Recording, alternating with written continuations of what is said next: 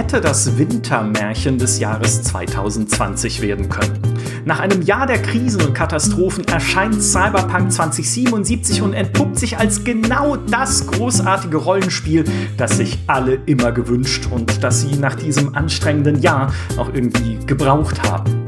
Ganz so ist es aber nicht gekommen. Auf dem PC ist Cyberpunk 2077 zwar, wie ich finde, ein famoses Spiel geworden, hat aber trotzdem mit seinen Problemen zu kämpfen und fühlt sich nicht wirklich fertig an.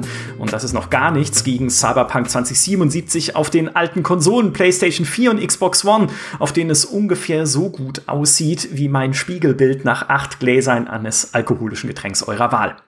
Insbesondere viele Konsolenspieler hat das enttäuscht. CD Projekt hat hier viel Vertrauen verspielt und die Frage ist, was macht das eigentlich mit CD Projekt als Unternehmen? Also welche Folgen kann das haben für das polnische Entwicklerstudio? Wie wird sich CD Projekt verändern und wie werden in Zukunft auch Investoren deren Versprechen beurteilen, wenn es diesmal nicht so gut geklappt hat? Darüber wollen wir heute sprechen. Mein Name ist Michael Graf und wenn es um Wirtschaft geht, bin ich selbst nur ein vertrockneter Setzling tief im Wald der Ahnungslosen. Deshalb ist wie immer Human Nagafi mit dabei, Unternehmensberater von 1789 Innovations. Hallo Human, schön, dass du wieder da bist. Guten Tag und vielen Dank für die Einladung. Immer wieder gerne. Ich darf zwei kleine Disclaimer vorweg schicken. Ich bin gerade umgezogen und wohne in einem Haus, in dem aktuell womöglich viel gebohrt wird. Wenn ihr also Bohrgeräusche im Hintergrund hört, dann sind das nicht eure bohrenden Zweifel daran, ob wir in diesem Podcast die Wahrheit sagen, sondern es sind meine Nachbarn, die irgendwie all ihre Besitztümer an die Wand nageln. Der zweite Disclaimer ist eine Korrektur aus unserem letzten Podcast, in dem wir über Take-Two Interactive gesprochen haben und über den Kauf von Codemasters. Damals waren wir noch überzeugt, dass Take-Two Codemasters, den britischen Rennspielhersteller, übernehmen wird. Das ist aber nicht passiert. Sie hatten diesen Kauf irgendwie vereinbart und besprochen. Dann hat aber ein anderer Marktteilnehmer noch mehr Geld hingehauen, nämlich 1,2 Milliarden US-Dollar und hat Codemasters Take-Two sozusagen weggeschnappt. Und das ist Electronic Arts. Da sieht man mal, wie schnell sich diese Industrie verändert. Kaum legt einer mehr Geld auf den Tisch, ist die Beute weg. Naja, so ist es. Das sind die zwei kleinen Disclaimer für die Vergangenheit. Wir hingegen sind jetzt froh, dass wir diesen Podcast auch ein bisschen verschoben haben, weil ursprünglich hatten wir beide ja überlegt, über CD-Projekt zu sprechen, schon Anfang Dezember, also vor dem Release von Cyberpunk 2077, weil es viele Aspekte gibt, über die man da schon hätte sprechen können. Aber wir waren, wir wussten noch gar nichts damals. Also nach allem, was jetzt passiert ist, seit Release von Cyberpunk 2077 und natürlich auch mit dem Spiel selbst und mit den Konsolen und mit dem PlayStation Store und so weiter. Jetzt ist diese Podcast-Diskussion, glaube ich, noch viel äh, gehaltvoller, als sie Anfang Dezember gewesen wäre. Oder Human, bist du auch froh? Ja, absolut. Also ich glaube, ich stelle mir vor, wir hätten damals darüber gesprochen und da wäre ein Haufen Dinge wären nicht passiert. Ja. Äh, und ich glaube, mh, der das, was wir daraus lernen können und was wir beobachten können jetzt im Nachgang, ist, sollte mal deutlich wertvoller sein, als das, was wir vielleicht vorher gedacht hätten. Also ich bin sehr happy, dass wir das im Januar machen und nicht im Dezember. Ja, in der Tat. Es ist, äh, um das mal kurz für alle zu rekapitulieren, die es nicht mitbekommen haben, ich muss eben jetzt schon Spiel lachen. rausgekommen. Genau. Cyberpunk 2077 äh, ist, äh, kann man wirklich sagen, ich meine, sogar die New York Times, Washington Post, die großen Zeitungen international haben darüber berichtet, war im Prinzip für viele Spielerinnen und Spieler da draußen sowas wie der Heilsbringer nach einem echt anstrengenden und negativen Jahr. Weil wir alle wissen, 2020 war nicht unbedingt einfach. Wir waren froh um jede Ablenkung, die wir kriegen konnten, während wir in diversen Lockdowns, wie wir inzwischen wissen, zu Hause sitzen mussten und nichts anderes tun konnten als spielen oder Filme schauen, aber wir machten sowas heute noch, ja, also hauptsächlich äh, um zu spielen. Und da haben wir uns alle gefreut auf den Release dieses Spiels, der dreimal verschoben wurde dann in dem Jahr. Das war so die erste kleine, so die ersten kleinen Wellen der Enttäuschung, die dann kamen mit jeder Verschiebung wieder vom April auf September, von September auf November, von November dann auf Dezember. 2020. Äh, Aber wir haben uns jedes Mal immer wieder gesagt, naja, sie verschieben es ja, damit es am Ende ein besseres Spiel wird. Und ich bin auch fest, felsenfest davon überzeugt, dass das so ist. Also ich bin froh, dass wir nicht das Cyberpunk gekriegt haben, was rausgekommen wäre, ohne die Verschiebungen, weil ich glaube, das hätte noch mal ein anderes Niveau von Unfertigkeit gesehen gehabt. Aber grundsätzlich ist es halt trotzdem so, dass dieser vermeintliche Heilsbringer-Status, den Cyberpunk haben sollte als großes Highlight, zumindest Singleplayer-Highlight dieses Spielejahres einfach nicht eingetreten ist.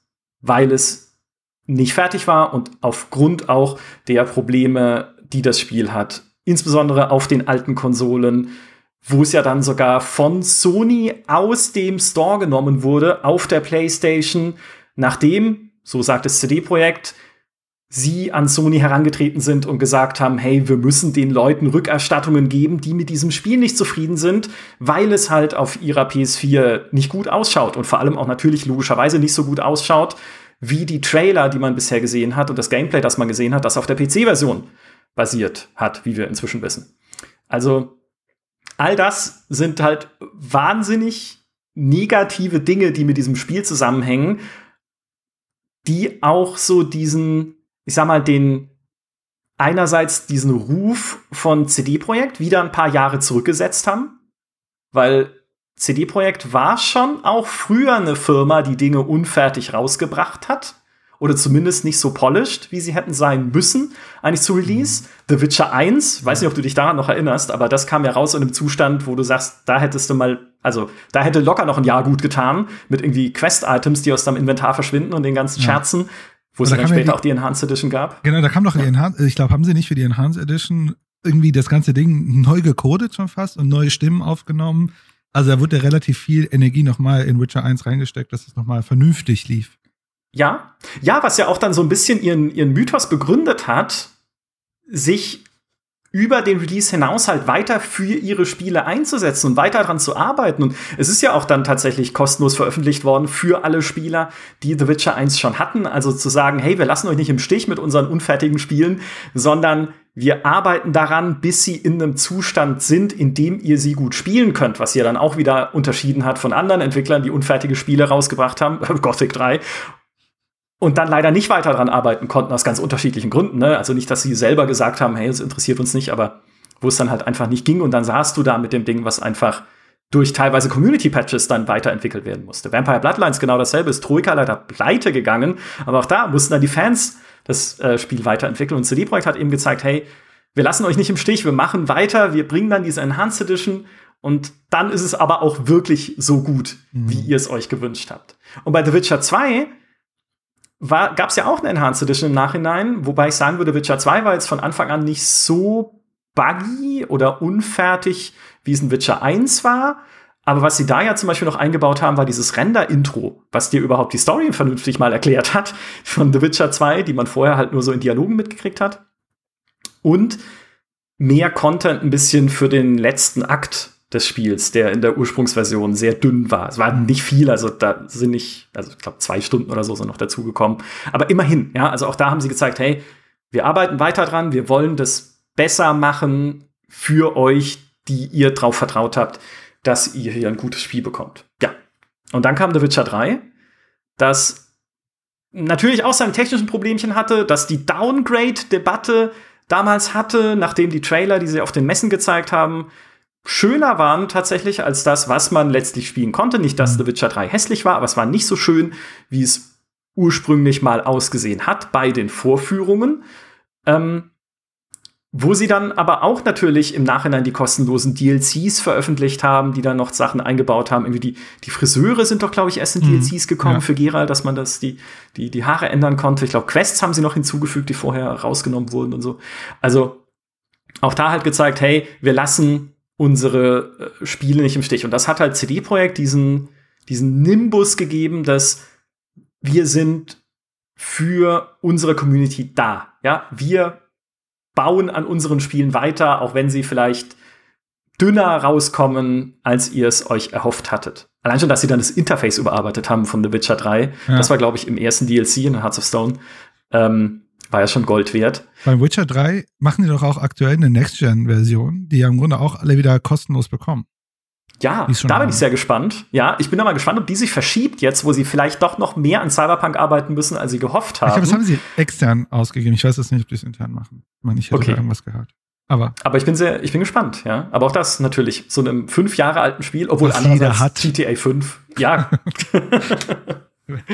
was jeder hat, ja. Aber ähm, ich meine, wenn wir auf jeder neuen Plattform für die nächsten 100 Jahre GTA 5 spielen werden, wie wir jetzt inzwischen wissen, oder Skyrim, ich wollte ja, gerade sagen, Skyrim, dann ist, ist es auch nur edel und gut. Aber Skyrim wäre auch ein Beispiel, by the way, wo die Community am Ende vielleicht ein bisschen mehr getan hat als der Developer und der Publisher. Aber das stimmt. Auch wieder anders. Ja, hallo Interface. Ja, also ich meine, Bethesda wird es nie lernen, ein vernünftiges Interface zu entwickeln. Dafür gibt es die Modding-Community. Leider, so traurig es ist, ja, zumindest PC-Interface mit Controller geht's ja, aber naja, mit Maus und Tastatur, furchtbar. Das zumindest äh, hat CD Projekt nicht, dieses, dass sie sich auf die Modding-Community verlassen müssen. Aber eigentlich haben sie halt damit dieses Grundvertrauen aufgebaut über die Jahre hinweg, dass man sagen konnte, hey, wenn die etwas machen, dann machen sie es vielleicht nicht gleich richtig gut, aber zumindest Hand und Fuß und dann wird weiter dran gearbeitet. Dass aber dann sowas passiert wie mit Cyberpunk 2077 jetzt insbesondere auf den alten Konsolen, ich glaube, das hat schon viele Menschen echt geschockt. Mhm. Auch auf dem PC, die Glitches und die Sachen, die drin sind, auch sehr unschön natürlich, gerade wenn man jetzt mehr davon betroffen ist als andere, hängt ja auch immer ein bisschen vom System ab. Aber dass sie wirklich ein Spiel rausbringen, wo du sagen musst, dafür musst du dich doch schämen, eigentlich auf den alten Konsolen. Ich glaube, das hätte keiner von uns wirklich erwartet. Ja. Ähm, aber ich glaube, um, um, um CD Projekt noch mal ein bisschen Credit zu geben, ich glaube, wofür sie ja auch stehen, ist es ja auch eine Erfahrung, eine Spieleerfahrung zu geben auf dem AAA-Bereich, die man ja heute nicht mehr so viel findet. Und ich mhm. glaube, das ist, das prägt das Unternehmen auch nochmal extrem, wenn man sich so ein bisschen anguckt, woher sie kommen und wohin sie sich entwickeln könnten mhm. oder wo die aktuell stehen, sind sie auch ein ganz spannendes Konzept, also ein Unternehmen in, dem, in diesem AAA-Sektor, wo man sagt, so viele von diesen Unternehmen gibt es jetzt eigentlich gar nicht mehr. Also insbesondere die ja noch sozusagen standalone sind. Ne? Klar, du könntest jetzt behaupten, dass die Naughty Dogs und so weiter auch noch das erzeugen, aber die sind ja Teil eines größeren Konglomerats. Ja. Äh, aber als eigenständiger Developer und als eigenständiger Publisher, also teilweise Publisher, mh, haben sie ja auch eigentlich gegen den, wo der Markt eigentlich hingeht, etwas erzeugt, was ja eigentlich ein Beweis dafür war, guck mal, das gibt es noch. Äh, ne, es ist erstmal ein Markt dafür da, es ist ein Bedarf da, Leute fragen das nach.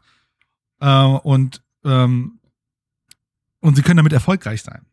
Und jetzt haben wir natürlich so eine Art Situation mit Cyberpunk geschaffen. Ja. Also, was ja, ich meine, sie haben The Witcher 3 28 Millionen Mal verkauft in fünf Jahren. Da zeigt sich schon, ne? Also es gibt immer noch einen Demand für diese Art Megaprojekte, die es ja eigentlich sind. Open-World-Rollenspiele ja. sind ja nichts, was man mal in zwei Jahren runterentwickelt, wie ein neues, was braucht denn zwei Jahre? Äh, Assassin's Creed, ja, zum Beispiel, keine Ahnung. Äh, oder wo, die man in einem Jahr runterentwickelt, wie ein neues FIFA sozusagen. Sondern diese Welten, die sie bauen und wo sie auch selbst den Anspruch haben, das sehr detailliert zu machen und sehr atmosphärisch zu machen, das dauert und das kostet Geld. Nun sind die Löhne in Polen natürlich nicht so groß wie irgendwie in Westeuropa oder wie sie es in Westeuropa wären oder in den USA wären, aber trotzdem, ja, das sind halt äh, immer noch Megaprojekte und riskante Projekte ja damit auch immer in der Spieleentwicklung, weil du ja, wie wir jetzt bei Cyberpunk am Ende, äh, du weißt halt nicht, klappt alles können wir wirklich alles, was wir uns vornehmen und was wir auch versprechen oder zeigen oder andeuten in den Gameplay-Demos, die wir zeigen, über Jahre hinweg dann auf den Messen, können wir das überhaupt alles umsetzen? Oder haut uns dann am Ende irgendein technisches Problem rein, wo wir merken, oh, Mist, okay, die KI vom Verkehr in Night City, ähm, die funktioniert vielleicht doch nicht so gut, wie wir es mhm. uns am Anfang ausgerechnet hatten. Oder das Fahndungssystem in einem Cyberpunk, wo dann Polizisten in deiner Nähe spawnen, statt dass sie halt, also man in GTA spawnen sie, glaube ich, auch, aber halt weiter weg, dass es ein bisschen natürlicher ausschaut und nicht hinter dir auf einem Dach, wo man eigentlich gar nicht hochkommen dürfte als äh, normaler Polizist, sag ich mal. So, also wir kriegen die Sachen irgendwie gar nicht, äh, gar nicht so richtig hin und da passt halt gut dieser zweite Aspekt äh, oder dieses das zweite, was CD Projekt nämlich auch schon immer hatte. Neben diesem, also wie gesagt, sie, sie hatten diese Community-Freundlichkeit sich, glaube ich, tatsächlich erarbeitet, indem sie weiter an diesen Spielen gearbeitet haben über die Jahre hinweg. Was sie aber auch schon immer waren, sind einfach, und man verzeiht mir den Ausdruck, Großmäuler. Ja? Weil die haben schon immer posaunt, wie genial ihr nächstes Spiel wird seit The Witcher 2. also damals schon mit, ich, ich habe es mir die einzelnen Zitate jetzt nicht rausgeschrieben, ich habe mir nur mal den Spaß gemacht, im, in den GameStar-Kommentaren äh, Zitate von CD Projekt zu The Witcher 2 zu posten und die Leute dann raten zu lassen, welches Spiel es war. Und alle meinten natürlich, hey, natürlich Cyberpunk. Nee, es war halt schon bei ihrem vor vorherigen Projekt, wo sie gesagt hatten, das wird das ambitionierteste, schönste, beste, tollste Rollenspiel, was ihr je gespielt habt. Und das haben sie bei The Witcher 3 dann mhm. wieder gemacht und sind, haben auch wieder tatsächlich ja eine Schippe draufgelegt mit der Open World. Jetzt haben wir auch noch eine tolle Welt gebaut, durchgehend. Also zumindest halbwegs durchgehend, zwar dann unterteilt, damit Skellige als eigenem Dings, aber. Und dann halt bei Cyberpunk nochmal zu sagen, okay, jetzt haben wir nicht nur eine Open World, sondern auch noch die Varianten in den Quests selber mit unterschiedlichen Vorgehensweisen, mit Schleichen, mit Schießen, mit noch mehr Entscheidungen, die ihr irgendwie treffen könnt. Also sie steigern sich bei jedem Spiel und das eskaliert auch irgendwie von Projekt zu Projekt immer mehr rein in so Superlative. Wo du auch irgendwo mal sagen musst, Leute, ich verstehe das. Es ist ja auch aus so einem gewissen Stolz heraus, logischerweise, dass man auf den Tisch haut und sagt, okay, wir sind die Besten und wir kriegen das hin. Und ich meine, sie können ja auch was. Es ist ja jetzt nicht so, dass das Team irgendwie äh, komplett unfähig wäre, ganz im Gegenteil. Aber je mehr man das halt macht und je mehr es dann aber zu Problemen kommt, desto mehr sägt man halt wieder an der eigenen Glaubwürdigkeit. Und das ist, glaube ich, so ihr Grundproblem, was sie gegenüber den Spielern haben und vielleicht ja auch gegenüber den Investoren, also gegenüber mhm. den Menschen, die ihnen helfen sollen, auch ihr nächstes Projekt zu finanzieren. Wie sehr kann ich denen eigentlich noch glauben, wenn sie sagen, Leute, beruhigt euch, wir kriegen das hin? Mhm also, weißt du, in meinem Herz schlagen gerade zwei Herzen. Ne, in meiner Brust schlagen zwei Herzen. Ach, guck mal, ich krieg nur nicht mal die Sprüche hin. Ähm, denn auf der einen Seite gucke ich so als, ich sag mal so als äh, Mensch, der gerne spielt und auch gerne diese er Erlebnisse haben wir wie in einem Witcher 3. Und ich gucke mir, ich denke mir so, wow, da hält jemand die Flagge hoch ich weiß noch, vor kurzem habe ich mal ein Gespräch, also schon, es war vor Dezember, habe ich Gespräch mit jemandem gehabt und wir haben uns über die Gaming-Industrie ausgetauscht und ich meinte zu ihm, rate mal, welches Land momentan das heißeste Land, was im Sinne von Game Development ist. Ich meine, klar, USA und so weiter, aber ich so, nee, es ist in Polen. Polen ist momentan das Epicenter der Computerspieleentwicklung, weil da gerade dieser Hype ist. Ne? Und das hätten wir ja, das hätten wir uns ja wahrscheinlich vor x Jahren gar nicht vorstellen können. Und in, in, ich, ich glaube, es war im April, da war äh, oder im Mai war ähm, CD Projekt von der Marktkapitalisierung, also sozusagen der Aktienkurs mal ausgegebene Aktien, mehr wert als ein Ubisoft. Und irgendwie, ne, das erzeugt wieder so einen Hype und irgendwie freue ich mich, dass das so ist, dass ein Unternehmen, das eine, sagen wir mal, Gamer-First-Philosophie hat, ein Unternehmen, und ich, und egal was es mit Cyberpunk ist, und ich glaube, es lohnt sich auch mal gleich in die Analyse zu gehen, warum ist das gerade, wie es ist. Und natürlich werden wir ein bisschen raten, und vielleicht schiebe ich noch zwischendurch einen Disclaimer an für, die, für den geneigten Zuhörer. Ich bin natürlich ein Industrie-Outsider. Ne? Also ich bin, ich berate keine Gaming-Unternehmen. Ich habe, also ich arbeite ja im Wesentlichen mit sozusagen B2B, also klassischen Unternehmen zusammen. Aber vielleicht erlaubt es mir einen Blick auf diese Situation zu werfen, um mal so eine, so, so, so eine Art, keine Ahnung, Analyse zu machen oder eine Synthese zu erzeugen daraus, was da passiert ist. Und ich glaube, es lohnt es sich, weil es sich auch, weil ich glaube, Cyberpunk im Speziellen zeigt ein strukturelles Problem der Industrie auf. Und das hat jetzt nicht so mit CD Projekt zu tun, aber ich glaube, was CD Projekt damit gemacht hat, ist, und das ist das, wo ich mein, wo, wo mein Herz schlägt, ist, ich finde es gut, dass Unternehmen so mutig sind. Und ich finde es gut, dass Unternehmen, und ich glaube, das soll auch das Logo von CD Projekt ja deutlich machen mit diesem Vogel, dass man halt mutig ist und Risiken nimmt und hochfliegt und dann auch, ja, man, man, also so, ich sag mal, ich auch als Gründer, Natürlich nimmt man den Mund zu voll. Natürlich will man die Welt verändern. Und das ist das, wofür man ja stehen will. Das ist ja im Grunde ja auch, was ein Unternehmen prägt. Im Sinne von Kultur. Ne? Also, da sind ja auch noch die Gründer drin, ne? die, äh, die, die das Unternehmen führen. Und das prägt ein Unternehmen unglaublich stark. Das hatten wir in der Nintendo-Folge, wo ich ja schon mal gesagt habe, wenn man sich Unternehmen anschaut, dann ist es unglaublich spannend zu gucken, sind die Unternehmen Manager geführt, also Leute, die extra geheiert wurden von einem Aufsichtsrat, äh, am besten noch ein börsennotiertes Unternehmen, ein Unternehmen zu führen? Oder sind das die Anteilseigner und sind es die Gründer? Weil das ist nochmal ein ganz anderes Ding, wie ein Unternehmen funktioniert. Und dann auch da wieder die Frage, kann das eine Implikation haben für CD, äh, für CD Projekt jetzt nach Cyberpunk? Und wie gesagt, das ist auf der einen Seite, wo ich mir denke, so, ich freue mich, dass sie existieren. Ich freue mich, dass sie der Börsenkurs in den letzten drei Jahren sich verhundertfacht hat oder keine Ahnung, also explodiert ist sozusagen. Auf der anderen Seite, wenn ich kühl und rational bin und als, als äh, im Mai CD Projekts Börsenwert über Ubisoft, aber würde ich mich hinsetzen und sagen, langsam. Okay, schauen wir uns mal die Assets an. Okay, da gucke ich bei CD Projekt, ich sehe Witcher, Witcher, Witcher, Witcher Spin-off, GOG. Na, GOG macht nicht wirklich Umsatz. Also, ich glaube, die sind mal so gerade, haben sie so schwarze Zahlen. Und dann habe ich Ubisoft mit eine, keine Ahnung, alle zwei Jahre wieder oder jedes Jahr kommt ein neues Assassin's Creed. Äh, ne, was, wie viele Titel sie haben? Die haben das Ding, das im Grunde, was Ubisoft gemacht hat, die haben eine Produktionsstraße gebaut wo dann im Grunde auf einer eine Produktionslinie am Fließband die Dinger da hinten rausfallen. Und ja, dann haben wir halt formelhafte äh, Spiele, aber ein Ubisoft, würde ich mal sagen, ist sicherer als ein CD Projekt. Wie gesagt, wir können, da lohnt es sich vielleicht mal einen Blick in die, in die Bilanzen einzuwerfen. Denn von 2012 bis heute, muss man ehrlich sagen, die leben nur vom Witcher-Geld. Der Witcher hat ihnen Geld gegeben, mit Teil 1 ein bisschen was, mit Teil 2 ein bisschen mehr. Ja, und mit Teil 3 sehr viel. Ich glaube, alle drei Teile zusammen haben 80 Millionen Verkäufe gebracht. Und die haben, die, monetär ist das, wovon sie leben. Ja. Und als Investor würde ich sagen, puh, ich, ich wäre sehr vorsichtig, in den Geld reinzustecken. Ja. Und auch immer noch tatsächlich. Also, äh, auch wenn man sich jetzt den aktuellsten Geschäftsbericht aus dem dritten Quartal 2020 anschaut, wo sie ja zum ersten Mal seit Jahren wieder gestiegen sind, was die Umsätze angeht und die Produktverkäufe, also die Erlöse das, aus dem, was sie loswerden. Das fand ich interessant. Also, wenn du dir anguckst, das ist wirklich spannend. Die, also, die, wenn du die Umsätze anguckst, die gehen immer runter, dann kommt ein neuer Witcher raus, dann gehen die Umsätze so ein bisschen hoch und dann von diesem hohen Punkt gehen sie wieder runter. Aber von 2018 auf 2019 und 2020 auch sind die Umsätze gestiegen. Und ich habe mich gefragt, wovon? Ja. Von Witcher? Also, Sie sagen ja selbst, es liegt daran, dass sich Witcher 3 weiterhin gut verkauft und ich wette, wegen der Serie, ja, ich wegen der Netflix-Serie. Oder irgendwie ein paar hundert Prozent Steigerung der Verkäufe ja. von einem Jahr zum anderen Jahr.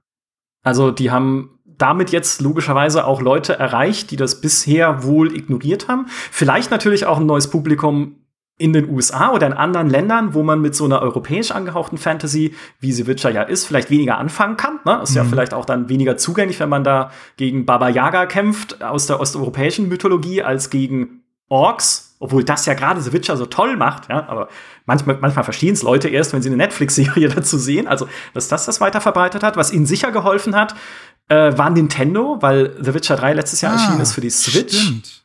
am 15. Oktober. Und das war 2020 war ein ausnehmend schwaches Nintendo-Jahr. Also es gab so gut wie keinen richtigen Release, außer Animal Crossing, was, was da auch gleich zum Super-Hit geworden ist. Ja. ja. Genau, aber sonst für die Switch, ich meine, es ist nicht so, als dass nichts erschienen wäre oder sowas, aber natürlich, wenn du dann deine Switch zu Hause liegen hast, so ging es mir auch, und überlegst dir so, okay, was könnte ich spielen? Ah, Moment, da habe ich doch diese Netflix-Serie gesehen. Okay, kaufe ich The Witcher 3 für die Switch. Haben sie auch mhm. selbst gesagt in dem Geschäftsbericht. Also Witcher 3 für Switch hat ihnen sehr stark dazu beigetragen. Und was sie hingekriegt haben, zumindest auf einem natürlich niedrigeren Niveau, aber ist schön auch das mal zu sehen, ist, Gwent hat am Anfang, also ihr Kartenspiel, ihr Online-Kartenspiel, die Erwartungen halt absolut nicht erfüllt. Das ist wirklich schief gegangen, haben sie auch selbst schon gesagt, unter anderem in der Doku, die wir über sie gedreht haben für GameStar Plus. Wir hätten das länger äh, entwickeln sollen. Wir hätten da länger dran feilen sollen, dass das Gameplay besser wird von diesem Gwent-Ableger, weil so wie es rausgekommen ist, war es einfach nicht gut genug, mhm. um Leute zu halten und da einen interessanten äh, sag ich mal, eine interessante Ergänzung zu bieten, auch zu einem Hearthstone oder sowas, was ja mega viel gespielt wird, aber na, das war einfach nicht gut genug. So, und dann haben sie aber dran weitergearbeitet und es dann rausgebracht letztes Jahr für iOS und Android. Endlich, also für die mobilen Systeme, wo ich mich frage, warum, warum eigentlich erst 2020? Also, das hätte ich von Anfang, einfach von Anfang an machen müssen, mhm. ja. Mobile und Kartenspiele. Passt doch super zusammen. Und für Steam. Also für, ja, die weltgrößte PC-Spiele-Plattform. Und ah ja, stimmt. Die dachten ja wahrscheinlich, die kriegen damit Leute auf GOG. Ja, Eben, und das es klappt halt nicht immer, ne? Also wenn du sagst, siehe Bethesda mit Fallout 76, hey, wir haben hier dieses neue Spiel, es ist nicht ganz so gut, aber um es spielen zu können, müsst ihr auch noch auf unsere neue Plattform kommen. Warum kommt keiner? Ja, also die Strategie geht nur auf, wenn du halt einen wirklichen System-Seller hast. Und das ist halt Gwent nicht für in dem Fall GOG. Mhm. So sympathisch GOG wiederum auch als Plattform ist, wegen der Kopierschutzfreiheit und, und, und, aber es zieht die Leute nicht in diesen Store, wie es halt GTA 5 kostenlos im Epic Store ist. Ja, mhm. da gehe ich natürlich hin und lasse es mir schenken, weil Epic dafür auch Milliarden ins Nirvana bläst, um das äh, anbieten zu können, um ihren Store voranzubringen. Aber gut. So, auch da haben sie gesagt in ihrem Geschäftsbericht, ähm, das hat sehr dazu beigetragen, dass ihre Erlöse gestiegen sind. Was auch ein bisschen gestiegen ist, sind die GOG-Umsätze tatsächlich um 23 Prozent. Immerhin, ja. Ähm, sie haben mehr Boxen an den Handel verkauft wieder von The Witcher 3, dank dieses Booms unter anderem, ne, haben wir gerade schon drüber gesprochen, und auch von Cyberpunk, logischerweise, also die Erlöse der an den Handel erstmal verkauften Cyberpunk-Schachteln waren da schon mit drin, so ein bisschen in den Umsätzen zumindest jetzt, zuletzt im dritten Quartal 2020. Mhm. So, und was aber auch, und das, da finde ich, jetzt wird es nämlich zweifelhaft, was nämlich auch ihren Umsatz erhöht hat, vielleicht nicht stellar viel, also ist nicht so, dass sie sich damit jetzt, äh, dass sie auf die Brust trommeln und sagen, das war unser großes Ding. Aber was sie auch gemacht haben, ist externe Lizenzen vergeben für Cyberpunk-Produkte. Also Gaming-Zubehör. Mm. Äh, irgendwie, ich glaube, es gibt niemanden, der noch keinen Cyberpunk-Controller gebaut hat. Es gibt irgendwie Cyberpunk-Sneaker. Es gibt einen Gaming-Stuhl mit Cyberpunk-Design und was weiß ich noch also alles. Xbox ein Cyberpunk-Design, oder? Richtig, ja, stimmt, weil Microsoft eh ihr Partner ist, genau. Also, und da bekommen sie natürlich Geld von den jeweiligen Herstellern und da muss ich sagen, also wie gesagt, das mag jetzt für CD-Projekt kein, äh, kein riesen Umsatzpotenzial sein oder irgendwas, wo sie ihre Zukunft sehen, aber da würde ich auch sagen, das ist halt, die Marge ist bestimmt gut, weil du ja. musst ja nichts tun. Du gibst ja. ja. nur einen Namen her und ein Logo, genau. Ähm, aber bevor das Spiel draußen ist, zu sagen, okay, wir lizenzieren im Prinzip den Hype, wir, wir vermarkten den Hype mit anderen Herstellern zusammen und dann kommt aber das Spiel raus in einem Zustand, wo du sagst, mh, hm, nicht ja. ideal. Das, da bricht für mich ein bisschen dieses Bild von der userfreundlichen Company. Weißt du? Weil, da, also, da hätte ich zumindest dann gewartet, bis Cyberpunk 2077 draußen etabliert ist, als tatsächlich äh, natürlich als eine Marke, die für Qualität steht, der man vertrauen kann. Wie gesagt, kein schlechtes Spiel, ne? versteht mich bitte alle nicht falsch, die uns zuhören. Ich mag dieses Spiel sehr, sehr gerne. Ich spiele es, wann immer ich Zeit dafür habe. Jetzt beim Umzug hat es nicht alles immer geklappt, aber hey, ich, ich finde es super, super atmosphärisch und alles auf dem PC. Aber es ist halt trotzdem noch Arbeit da. Und ich vertraue CD Projekt immerhin so viel, das haben sie in der Vergangenheit auch gezeigt, dass sie weiter daran arbeiten. Das müssen sie aber auch tun, weil sie dieses Vertrauen halt zurückgewinnen müssen. Insbesondere von den Leuten, die sich auf den alten Konsolen jetzt drüber geärgert haben. Und ich hätte mich gefreut, wenn sie zumindest halt diese externen Partnerschaften ein bisschen runtergefahren hätten, dass wir das, weil da entsteht für mich so dieser Eindruck, dass dann tatsächlich auf die Brust trommeln und zu sagen, wir sind das popkulturelle Ereignis des vierten Quartals 2020. Cyberpunk ist das große Ding, an dem dieses Jahr niemand vorbeikommt, der äh, Videospiele mag oder ja. so. Und da vielleicht ein bisschen kleinere Brötchen backen. Vielleicht, das mag durchaus was sein, was sie für die Zukunft jetzt gelernt haben. Vielleicht. Ich meine, äh, wenn ich auf Sachen gucke, ich gucke auf dann, ich gucke ja sehr oft auf strukturelle Ebenen. Also ich bin niemand, der sagt, keine Ahnung, Sachen vorhersagt oder so weiter, sondern ich versuche Sachen zu verstehen, warum passieren sie, wenn ich mir jetzt eine strukturelle Ebene anschaue. Und wie du schon selber sagst, die haben ja selber dafür gesorgt, dass in den General Medien über Cyberpunk gesprochen wird. Ich meine, bei mir in der Gegend hat jede Bushaltestelle ein Cyberpunk-Plakat. Ja. Es ist ja überall. Also, und ich glaube auch, das ist ja, also für die ist es ja auch gut. Also die wollen ja viel verkaufen. Und ich glaube, bevor wir mal ganz weit rennen, sollten wir mal kurz über den äh, kommerziellen Erfolg von Cyberpunk kurz reden. Ähm, mhm. Weil ich, also ich glaube, äh, hands down, die haben mit dem Ding in Dezember so viel Umsatz gemacht, wie sie in den letzten vier Jahren Umsatz gemacht haben, oder drei Jahre oder zwei Jahre. Also die haben unglaublich viel Umsatz damit gemacht im ja. Dezember. Äh, ich glaube, Bloomberg hatte vor kurzem, nicht Bloomberg, sorry, doch Bloomberg, hatte äh, letztens announced, dass die ähm, Net Sales, also sozusagen die Verkäufe abzüglich der Rückerstattung, die ja stattgefunden haben, bei ungefähr 13 Millionen lagen Mitte Dezember. Und man ja. munkelt irgendwie, vielleicht ist, bis Ende Dezember sind es 14 Millionen. Und mhm. wenn wir das mal nehmen und sagen, keine Ahnung, wenn wir jetzt mal die Umsatzsteuer abziehen, sagen wir mal so 50 Dollar, 50 Euro, werden sie dafür netto bekommen, nochmal 30 Prozent abziehen, weil sie ja im Grunde ja an Distributoren weitergeben. Ne? Steam verdient ja 30 Prozent mit, an andere Kanäle ja genauso. Dann werden sie ungefähr bei 400 Millionen Umsatz sein. Mhm. Mal so Pi mal Daumen. Und wenn wir uns jetzt die Bilanzen der letzten Jahre angucken, die hatten ja kein Jahr, wo sie die 200 Millionen geknackt haben. Ja, muss ich mir selber nochmal nachschauen, aber zur Sicherheit. aber ne, die haben jetzt äh, 2019 haben sie 100 Millionen gemacht, 2018 haben sie 185 Millionen gemacht. Ich renne nur gerade schnell durch. Wenn wir uns mal 2015 angucken, das war das Jahr, wo ja Witcher erschienen ist, haben sie 190 Millionen gemacht. Das ist ihr bestes Jahr gewesen. Das heißt, das Spiel jetzt rein von den Umsätzen her, inklusive aller Rückerstattungen, und man munkelt die Rückerstattung irgendwie 2, 3, 2 Millionen oder so, ich habe es mir, glaube ich, irgendwo aufgeschrieben, muss ich mal nachschauen. Hm, wo habe ich das denn? Genau, 3 Millionen wurden refunded. Und es gab 8 Millionen Pre-Orders. Also, ne, also das Spiel ist rein von den Zahlen her ja unglaublicher kommerzieller Erfolg. Das heißt, da können sie sich jetzt hinsetzen und sagen, ey, wir sind ja finanziell erstmal safe. Wahrscheinlich für die nächsten Jahre. Ähm, aber die, die, die Frage, die sich aus einer strukturellen Sicht äh, ergibt, ist, war der Hype strukturell gesehen zu viel? Haben sie etwas erzeugt, was sie nicht delivern konnten? Und die Frage ist, warum ist das passiert? Und jetzt mal aus meiner sozusagen Outsider-Perspektive haben wir wahrscheinlich ein Problem, dass wir einen Disconnect haben zwischen Spieleentwicklung und Marketing.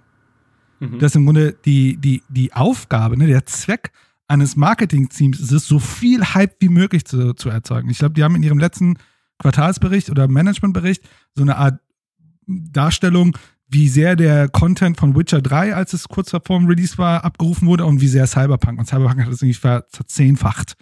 Äh, ähm, und äh, wir hatten ja im Vorfeld auch kurz gesprochen, sie haben ja auch sehr viel vage gesagt und haben es ja auch stehen lassen.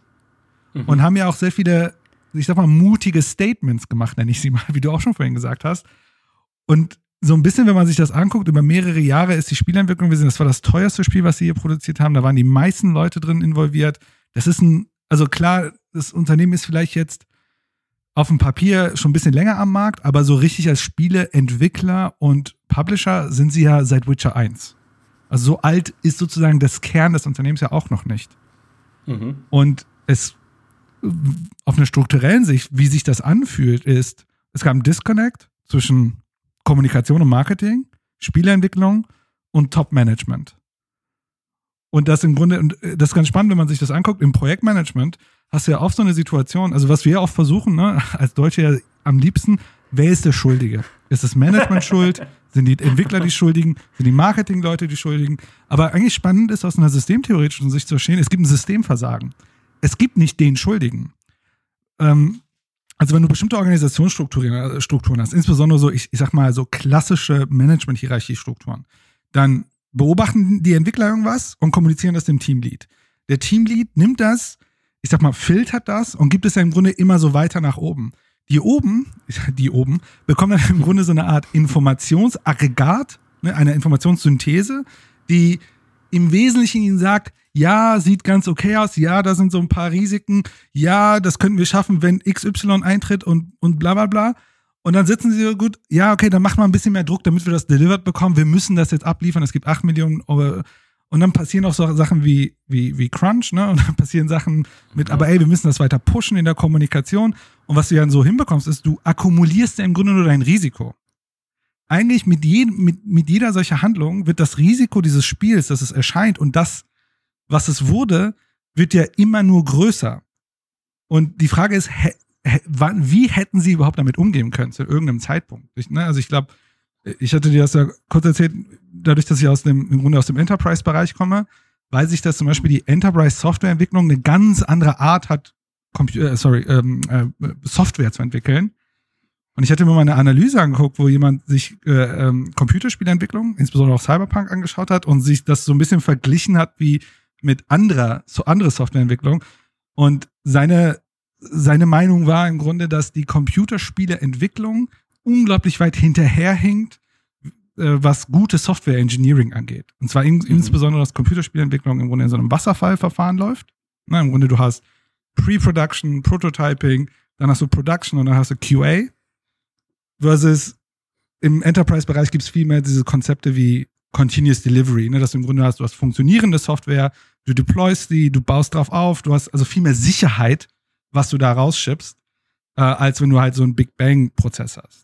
Und das mhm. sehen wir, was, was gerade bei Cyberpunk passiert ist, ist, sie haben im Grunde so eine Art akkumuliertes Risiko. Gleichzeitig hat die Marketingabteilung einen super Hype aufgebaut, und irgendwie in diesem Mittel, in dieser mittleren Ebene zwischen Teams developen und haben Verantwortung für Software oder auch nicht und, und äh, Leadership entscheidet, was machen wir damit, scheint ja da irgendwas nicht gut funktioniert zu haben in der Kommunikation. Sodass das ja. passiert ist, was gerade passiert ist. Ja. Äh, ich habe ganz viele Gedanken dazu. Ich glaube, die Hälfte davon werde ich jetzt einfach vergessen beim Reden. Es macht aber nichts. Ähm, ich. Wo ich nämlich äh, im Prinzip ansetzen würde, ist, wenn wir über das Management reden bei CD-Projekt, dann sind das ja natürlich zum Teil Geschäftsleute, aber wer auch im Aufsichtsrat sitzt, ist der Adam Badowski, der ja der Studioleiter ist von CD Projekt Red und damit der kreative Kopf hinter damals schon The Witcher 3 und jetzt eben auch Cyberpunk 2077 ist. Und wenn wir über diesen Disconnect reden, weil ich finde, das ist ein sehr spannendes Bild, was für mich total Sinn ergibt, jetzt, wenn man die Jahre so ein bisschen Revue passieren lässt, auch was Leute äh, oder Mitarbeiter von CD Projekt in Interviews gesagt haben, wo sie äh, in Interviews auch mal vorsichtiger geworden sind, weil sie nämlich wussten damals schon, dass dieser eine Aspekt ihres Spiels vielleicht nicht ganz das ist, was Leute erwarten könnten, wenn sie äh, die interaktivste Open World erwarten, wie es äh, mal hieß in einem Gameplay-Trailer und so aller Zeiten. Ja. Aller Zeiten ist immer gut, wenn du aller Zeiten, dann, das ist eh schon immer das, das schlimmste Versprechen, was du machen kannst. Ähm, aber wenn du zum Beispiel dann gesprochen hast, oder wenn wir gesprochen haben über das Fahndungssystem, haben wir auch immer, gerade auch für CD-Projekt-Verhältnisse, sehr defensive Antworten bekommen, wo es dann hieß, ja, das gibt es. Aber ist nicht so wichtig. Äh, wissen wir noch nicht so viel drüber. Lass uns, lass uns da nicht weiter drüber reden, so mehr oder weniger. Ähm, und das galt noch für ein paar andere Bestandteile des Spiels, wo man jetzt zum Release tatsächlich gesehen hat, ah ja, das ist halt einfach nicht so gut umgesetzt. Crafting zum Beispiel ein anderes Beispiel, ne? Ist einfach nicht so gut umgesetzt wie in anderen Spielen, die in diesem Bereich halt die Top-Docs sind. Ne? Fahndungssystem ist halt nicht so dynamisch und so cool wie in einem äh, GTA. Das Crafting-System ist sicherlich nicht so facettenreich und äh, clever gemacht wie in anderen Rollenspielen. Und das waren aber auch immer die Bestandteile, wo sie dann in Interviews sehr, äh, ja, sehr zurück, äh, zurückhaltender waren, wo man aber natürlich, wenn man bei diesen Interviews nicht dabei war, von außen irgendwann das Gefühl kriegen konnte, naja, was die da entwickeln, eben weil sie halt auch diese Slogans nach draußen ähm, posaunen mit den größtmöglichen Lautsprechern, was sie da entwickeln, ist halt die eierlegende Wollmilchsau des Open-World-Spiels.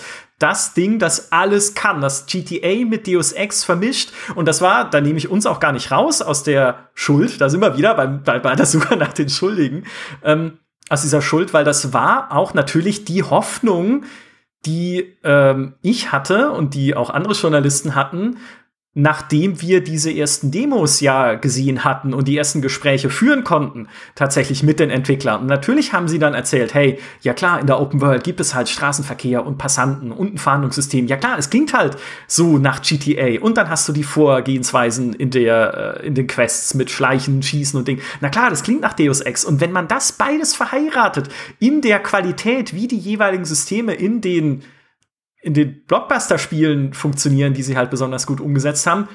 Wow, das wird dann tatsächlich ziemlich gut. Jetzt wissen wir im Nachhinein, ganz so geklappt hat es nicht. Aber diese Erwartungshaltung ist dann einfach aufgebaut worden. So, und jetzt äh, zurück zum Disconnect. Dieses, was ich beim Management da nicht verstehe, ist, oder vielleicht verstehe ich es doch, wenn da jemand mit dabei sitzt, der halt der kreative Leiter und auch der Studioleiter dieser Entwicklungsteams tatsächlich ist, dann muss in dem Fall der Adam Madowski ja wissen, vielleicht klappt's nicht so ganz. Ja, also vielleicht werden wir Probleme haben, ob jetzt technischer Natur, ob jetzt einfach auch vielleicht das Gameplay, so wie wir es uns mal gedacht hatten, nicht funktioniert, wie ja beispielsweise bei dem, äh, bei dem Hilfsroboter, den du kommandieren solltest, der halt einfach Gameplay-mäßig nicht ins Spiel gepasst hat, weil am Ende Hacken viel besser funktioniert und viel einfacher funktioniert und verständlicher, als so einen Roboter in der Gegend rumzuschicken. Aber eher sozusagen die Person, bei der so die Fäden zusammenlaufen, um dann in einer Hypothese, also wer weiß, ob sowas wirklich so stattfindet, aber so stelle ich es mir vor, in so einer Aufsichtsratssitzung zu, äh, äh, zu sitzen und zu sagen, okay, folgende Dinge kriegen wir richtig gut hin, aber auch folgende Dinge nicht so richtig gut. Und jetzt, was machen wir? Wie kommunizieren wir das? Wie, wo müssen wir da vielleicht auch Erwartungsmanagement betreiben nach draußen, damit Leute sich halt nicht reinsteigern in Erwartungen, die das Spiel am Ende nicht erfüllen können wird? Und ich glaube, also wie gesagt, es wird sehr spekulativ, aber ich kenne ja jetzt auch viele Leute bei CD Projekt nicht richtig gut, weil man sieht sich auch nur auf Messen oder zweimal in meinem Podcast, aber ich kenne eben auch den Adam Badowski, der auf mich bisher in den Interviews, die ich von ihm gelesen habe und auch den sehr wenigen und sehr kurzen Gesprächen, die ich selber mit ihm hatte, der ist sehr scheu, was Journalisten angeht. Ich glaube, zuletzt habe ich mit ihm geredet über The Witcher 3. ja. Verstehe ich gar nicht. Ja. Ähm, der ist ein sehr ambitionierter und perfektionistischer Mensch. Mhm. Und ich weiß dann noch daher, dass wir bei The Witcher 3 Blood and Wine, bei dem Add-on, saßen wir zusammen mit anderen äh, Designern und Designerinnen, die an The Witcher 3 äh, dann in, an dem Add-on gearbeitet haben. Und Adam ist sozusagen durch die, durch die Reihen der Journalisten gelaufen und hat nur gehört und geschaut, was da so gesagt wird. Hat aber selber keine Interviews gegeben, sondern wirklich nur geguckt, okay, wirken die Leute denn zufrieden mit dem, was wir gerade bauen? Also würde ich sicherlich auch machen, wenn das so mein mhm. Baby wäre, aber er ist halt so, es ist halt auch sein Baby, glaube ich. Er ist die treibende Kraft hinter diesen Projekten. Und ich glaube, und das ist jetzt alles kein böser Vorwurf, ich glaube, wenn du halt wirklich so eine, so eine starke kreative Vision hast und so wirklich dieses, dieses Gefühl hast, okay, ich möchte mit meinem Team hier etwas wirklich Großes schaffen. Und auch das sei gesagt, mit den negativen Folgen, die es dann hat, wenn es um Crunch geht. Ja, weil dann, mhm. wenn du so, also wenn man dann so eingleisig unterwegs ist und sagt, ich will aber Erfolg und das Beste, dann verlierst du vielleicht auch manchmal ein bisschen den Blick für die Leute, ja, dass die nicht verschlissen werden in dem Prozess. Aber wenn du so bist, dann bist du, glaube ich, niemand, der sich am Ende hinstellen möchte und sagen, wir kriegen es nicht richtig hin. Mhm. Wir haben uns übernommen. Ja. Und dieses Übernommen haben ist, glaube ich, so dieses Grundmotiv ein bisschen, was wir momentan spüren bei einem Cyberpunk. Also wenn sie von Anfang an ein bisschen einen Gang zurückgeschaltet hätten und auch wir natürlich vielleicht mehr gewarnt hätten, auch als Journalisten und gesagt, obwohl wir das auch gemacht haben, und also ich, mein, ich erinnere mich noch, wie ich bei meiner ersten Preview auch geschrieben habe, Leute, das hier ist eine Messedemo, ja, eine Messedemo ist glatt poliert, das spiegelt nicht den Zustand des aktuellen Spiels wider und da kann sich auch noch viel ändern, aber trotzdem, ja, dass man halt dann wirklich so ein bisschen äh, die Bremse anlegt und sagt, hey, hier kann auch noch was schiefgehen. Es gibt hier Herausforderungen, von denen noch nicht klar ist, wie wir sie lösen können. Ich meine, nichts mhm. anderes äh, treibt wahrscheinlich Chris Roberts gerade um bei Star Citizen. Nichts anderes hat viele andere Entwickler schon umgetrieben bei Projekten, wo sie gemerkt haben, es gibt Dinge, die wir nicht hinkriegen. Bei No Man's Sky, ja, die ganze Multiplayer-Schiene oder so, die dann nicht funktioniert hat am Anfang. Wo man sagen muss, ja, wie gehen wir jetzt damit um? Und ich glaube halt, CD Projekt ist nicht die Art Firma, die dann öffentlich hingeht und sagt, Leute, es klappt nicht alles so, wie wir wollten. Das war schon bei der Downgrade-Debatte bei The Witcher nicht so, wo ich auch damals eine Kolumne geschrieben habe auf GameStar.de. Hey, wenn ihr offen kommuniziert hättet, Leute, die Grafik ist nicht ganz so schön wie in der Demo, aber sie muss sich auch nicht verstecken. Dann wäre halt diese Debatte gar nicht so hochgekocht. Aber natürlich hättet ihr auch vor Release etwas Negatives über euer Spiel sagen müssen, was niemand gerne macht und insbesondere halt nicht gerne macht, wenn man wirklich so ambitioniert und mit Stolz bei der Sache ist, dass man sagt, das muss aber so gut werden wie nur irgend möglich. Also, mhm. für, ich weiß nicht, vielleicht ist es am Ende dann gar kein rein strukturelles Problem, sondern es sind auch einfach die Menschen selbst, die da arbeiten. Und ja. so dieses, dieses, also, dieses, ja. Strukturell, im Grunde ist ja die, ist so eine Frage, so, zum Beispiel, was hat sich verändert?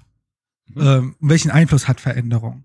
Ähm, und, und vielleicht, bevor ich jetzt da reinrenne, ähm, ich habe auch in, ne, also ich glaube, das ist ja gerade so eine der heiß diskutiertesten Themen in jeglicher, mit jeglichem Spielemedium. Und ich wäre jetzt nicht jemand, der sagen würde und im Grunde jetzt in allem was Böses reinlesen würde, was CD äh, Projekt jetzt in der letzten Zeit gemacht hat. Ne? Also von sozusagen, dass da eine Konnotation entsteht, dass die, die Bösen, also ne, auch insbesondere das Leadership, dass die sind so, ne, die, die wollen sich jetzt nur ums Revenue kümmern, die wollen, die wollten das meiste da rausholen, haben alles dafür gemacht und haben das Spiel rausgeschippt, weil die wussten, die kriegen eine Menge Kohle dafür. Das glaube ich nicht. Ich glaube, von dass je, die meisten Individuen in diesem System CD Projekt dafür sorgen wollten, dass das beste Spielerlebnis bei rauskommt. Mm, aber die Frage an der Stelle ist ja, wie konnte das passieren? Also wie konnte das passieren, dass heute wir darüber reden, dass es, dass das dabei entstanden ist? Ähm, und ich glaube, um, um da nochmal sehr deutlich einen Punkt zu machen, und ich, du hast es auch äh, zwischendurch ja gemacht, das Spiel ist ja ein, äh, ein, ein, ein finanzieller Erfolg. Ne? Wir haben ja hier wirklich einen absolut finanziellen Erfolg und wir haben auch auf vielen Ebenen einen spielerischen Erfolg. Also wir reden ja eigentlich über so eine Art Impact in dem Markt, was passiert ist, was ja auch irgendwie neu ist. Ne? Sowas, sowas gab es ja nicht. Also wo können wir, also überleg mal, worüber wir reden. Wir reden auf der einen Seite, sagen wir, es ist ein finanzieller Erfolg, es ist Spiele, ne? also die meisten äh, Outlets bewerten das Spiel sehr, sehr gut. Gleichzeitig ist es aus dem PR-Store entfernt worden. Äh, ne, das sind ja Sachen, die ziehen gerade da dran, in unterschiedliche Richtungen. Und ich glaube, Leute, die wie auch immer darüber debattieren wollen, können darüber debattieren, weil sie ganz viele Argumente finden. Also wenn jemand das Ding schlecht darstellen will, wird er genug Argumente finden, um es argumentativ zu sagen, es ist, es ist schlecht. Und es wird auch leicht sein, argumentativ darzustellen, dass das Leadership oder wer auch immer das wollte. Nichtsdestotrotz, ich glaube, lohnt es sich, das mal so ein bisschen zu dekonstruieren und mal zu schauen, was ist denn dort passiert. Ich glaube, das eine, und du hast gerade darüber gesprochen, dass der kreative Kopf ähm, Perfektionist ist und dafür sorgen wir, dass es gut wird und so weiter. Und, aber was wir uns auch deutlich machen müssen, dass das Produktionsbudget von Cyberpunk deutlich höher war als von The Witcher 3. Die Menschen, die dort gearbeitet haben, waren deutlich mehr Menschen als bei Witcher 3. Das heißt, das Unternehmen ist hingegangen und hat überhaupt eine ganz neue Komplexität auf sich genommen.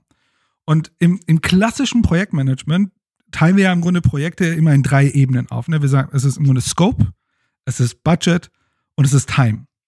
So, und die Frage ist halt immer, wie schaffst du es, etwas zu produzieren, das in diesem, in diesem äh, äh, Dreieck liegt, ne? Und dann versuchen wir äh, zu schauen, ne, okay, äh, wir kriegen den Scope nicht hin, wie, oder wenn wir den Scope haben wollen, brauchen wir mehr Time oder wir brauchen mehr Budget und bla bla bla. Und natürlich, wenn du dir das anguckst und das Spiel kommt zu einem Punkt kurz vor einer Veröffentlichung, und dann hörst du, okay, wir kriegen das vielleicht nicht hin. Also wie versuchen wir das zu lösen? Wir wollen, wir lassen die Leute crunchen. Oder okay, wir schaffen es zeitlich nicht, wir müssen es jetzt nach hinten legen. Und ich glaube, Budget war irgendwann ja auch gar kein Thema. Das Ding ist ja wirklich over, also Budget ist ja verhältnismäßig sehr hoch. Aber bei, bei Projekten ist es ja nicht so, dass man einfach nur additiv einfach Sachen adden kann. Es ist ja nicht so, dass du sagst, ein Projekt, was mit zehn Leuten funktioniert, funktioniert auch mit 20 Leuten. Da brauchen wir nur einen zweiten Manager oder so. Es gibt ja diesen, Witz im Projektmanagement, dass man sagt, ein Projektplaner denkt, eine, eine Frau braucht neun Monate, um ein Kind zu gebären und neun Frauen brauchen einen Monat. Also, diese Linearität existiert ja gar nicht. Also, je mehr Leute daran teilnehmen, desto komplexer wird's. Und mhm. es mag sein, dass es Strukturen gab, die für einen Witcher noch gut funktionieren oder hinreichend gut funktioniert haben, die aber bei einem Spiel, was in der Komplexität zunimmt, was auch deren Ziel war, einfach systemisch dazu gesorgt haben, dass dort Sachen nicht mehr gut funktionieren. Weil überleg mal, wenn du mehr Leute hast, hast du mehr Reportings. Also mehr Leute müssen miteinander über Reporting-Lines kommunizieren. Und auch da wieder mal so eine Anekdote aus dem Projektmanagement. Es gibt so ein, so ein, ja, so eine Met keine Metapher, so ein Modell, das nennt sich so Management by Watermelon. Ich weiß nicht, ob du schon mal davon gehört hast. Projektmanagement. Wenn man geht zum Leadership hin, ne, das Projekt kommuniziert man von außen ist grün, aber von ihnen ist es tiefrot. Und das ist, das sind so Kommunikationsbiases und Kommunikationsfallacies, die bei großen Projekten stattfinden, dass man nach oben immer eine Synthese erzeugt, wo es mag sein, dass ein Creative Director dort sitzt und sagt, okay, es scheint doch alles zu laufen, aber unten läuft alles schief.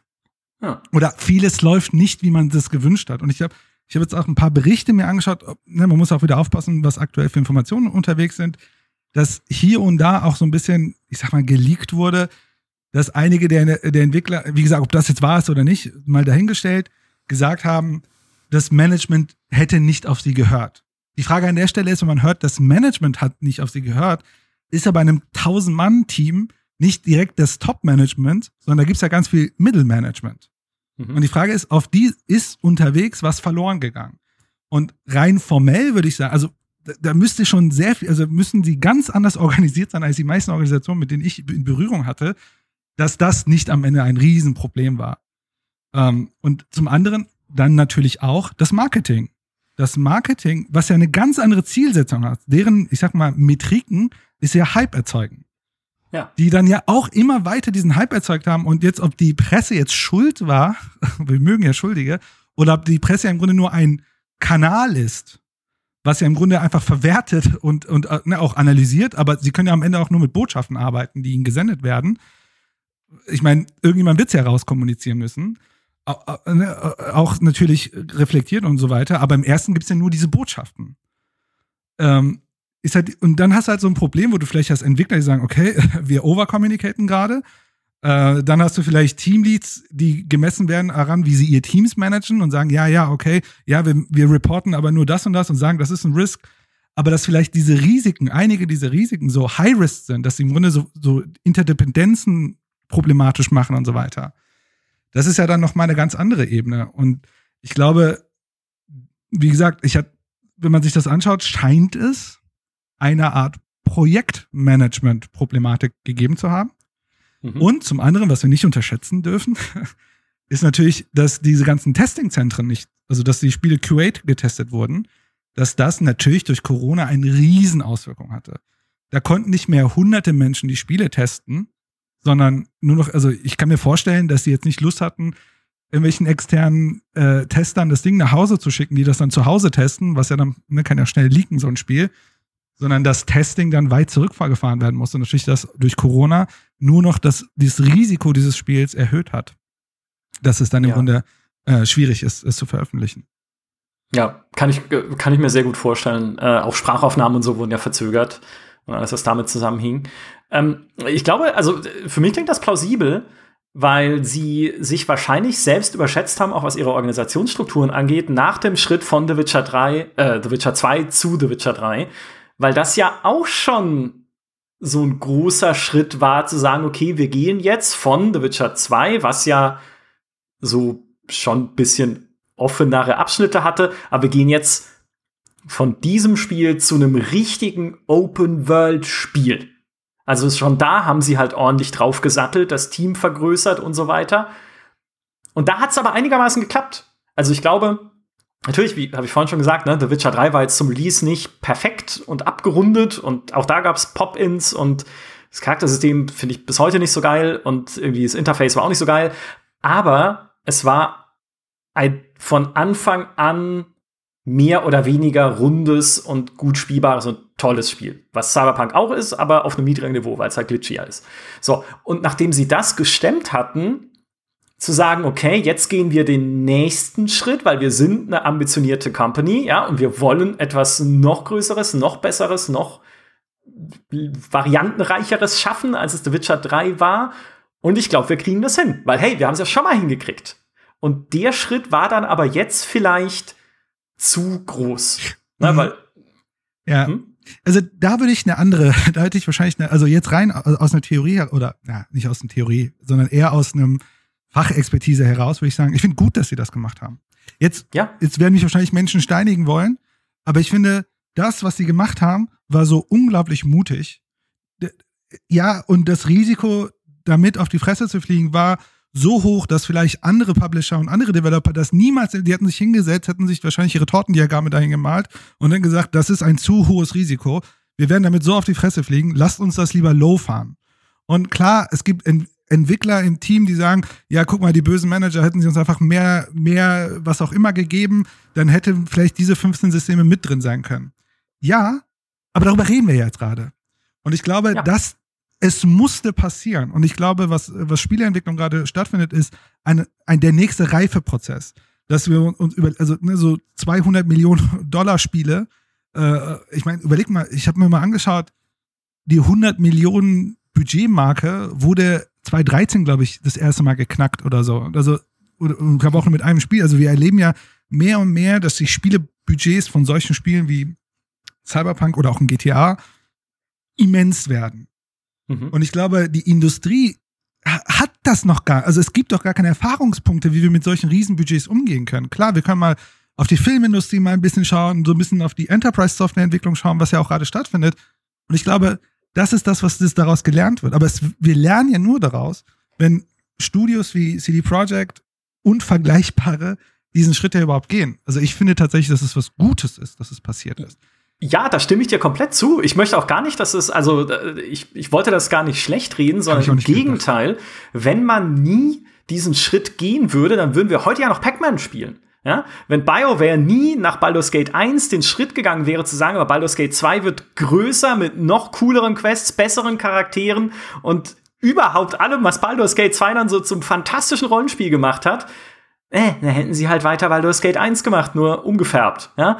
Also wir brauchen in dieser Industrie und als Spielerinnen und Spieler natürlich Entwickler, die versuchen, so die Grenzen auszudehnen, ja, und zu gucken, okay, wir wollen halt besser werden in dem, was wir tun. Und gerade bei diesen Rollenspielen, die wir alle lieben, äh, also ich bin dankbar dafür, dass sie es versuchen. Mhm. Also ich finde es schade, dass es dann halt mit solchen Dingen einhergeht wie Crunch. Aber ich hoffe ja, dass sie auch daraus lernen und in Zukunft Dinge verbessern und verändern, was das angeht. Immerhin bezahlen sie ja Überstunden, was man hört, aber das ist jetzt auch nur am Ende äh, ein kleiner Trost, ja, dass du halt dann die Arbeitszeit, die du nicht mit deiner Familie verbringen kannst, bezahlt kriegst. Aber dass sie auch da halt schauen, okay, was, was können wir besser machen? Aber grundsätzlich, dass man sich hinsetzt und sagt, okay, wir haben jetzt, wir können das und das, aber lass uns doch schauen, wie wir weiterkommen ja, und noch besser werden können. Und was natürlich, das wollte ich eben noch sagen, was dieses Budget ja auch so hoch macht am Ende, also geschätzten Produktionskosten sind ja um die 270 Millionen Euro für Cyberpunk 2077.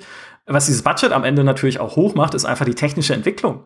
Weil auch da, wir wünschen uns ja Entwickler, die auch die technischen Grenzen weiter ausdehnen. Und gerade wenn man sich halt Night City jetzt anguckt in Cyberpunk 2077, es gibt einen so verschwenderischen Level an Details in dieser Stadt. Ja, mhm. was da an irgendwie, wenn jeder dumme Nudelstand, an den du gehst, ist halt, ist so detailliert wie in einem lineareren Rollenspiel die Umgebungen. Oder jeder, jeder Händler in irgendeiner Händlergasse hat halt noch seine Winkekatzen dann da rumstehen und ist ausstaffiert mit irgendwie Schallplatten, Covern und sonst was alles, die ja alle gebaut werden müssen, platziert werden müssen, stimmig ins Setting passen müssen Schatten werfen sie vielleicht am Ende auch noch und werden beleuchtet mit irgendwie Raytracing und sonst was alles und das muss ja jemand machen. Also das passiert ja nicht einfach so, weil man in der Engine den Schalter von wenig Details auf mehr Details setzt, sondern da müssen sich Menschen hinsetzen und das äh, schon allein das bauen. Und mhm. das erklärt dann auch am Ende solche wahnsinnigen Budgets. Sie hätten natürlich auch sich hinsetzen können und sagen, müssen wir nicht. Ich habe gestern, nee, wann war das? Ich glaube vor ein paar Tagen irgendwie mal wieder einen Trailer von GTA 5 angeguckt. Nicht ein Trailer, Gameplay-Material und habe mich gewundert, wie detailarm das plötzlich auf mich wirkt.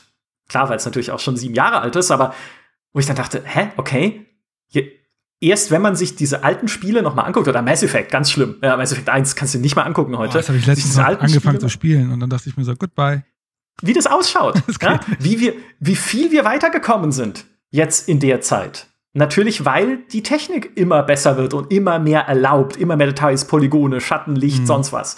Und auch wenn du da sagst, okay, ich habe den Anspruch, halt ein technisch modernes oder nicht nur modernes, sondern ein Rollenspiel zu entwickeln, das wirklich zur Avantgarde gehört in dem Bereich. Und es sieht ja nun wirklich nicht hässlich aus. Also es ist down, eine Downgrade-Diskussion, glaube ich, zumindest wenn es nicht um die Anzahl der NPCs geht auf der Konsole, aber eine Downgrade-Diskussion über Cyberpunk müssen wir nicht führen.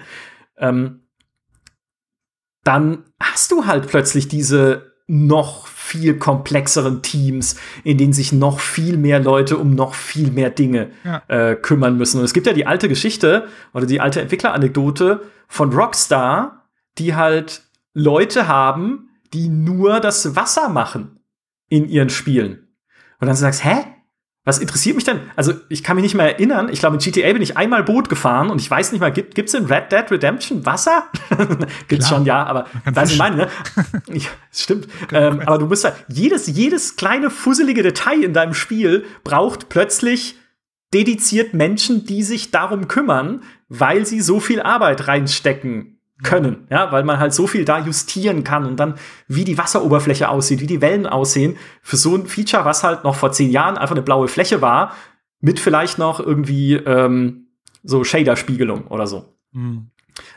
Und das macht die Sache halt so, lässt die Sache halt einfach so explodieren. Die Projekte Zumindest wenn es halt solche High-End-Projekte sein sollen, mhm. am Ende so, äh, so explodieren. Ich meine, fra frag Bethesda, ja, wie lange sie brauchen jetzt auch für Starfield, keine Ahnung, wann das mal erscheint, und wie lange sie dann noch brauchen für Elder Scrolls 6, wann auch immer das mal kommt, ja, wenn sie die Spiele halt auch mit ihrer alten Engine auf ein technisch modernes Niveau bringen wollen, mit all den Items, die sie normalerweise in ihren Welten platzieren, wo jede Kerze irgendwie interaktiv ist ja, viel Spaß. Ja, also da brauchst du auch ein ordentlich großes Team und ein ordentliches Budget. Mhm. Und am Ende musst du ja dann sagen, dieses Budget muss ja irgendwoher kommen. Weil klar, sie haben Geld verdient mit The Witcher 3 und äh, auch mit den Verkäufen von The Witcher 3 über die Jahre hinweg. GOG wirft immer ein bisschen was ab, Gwent auch ein bisschen was.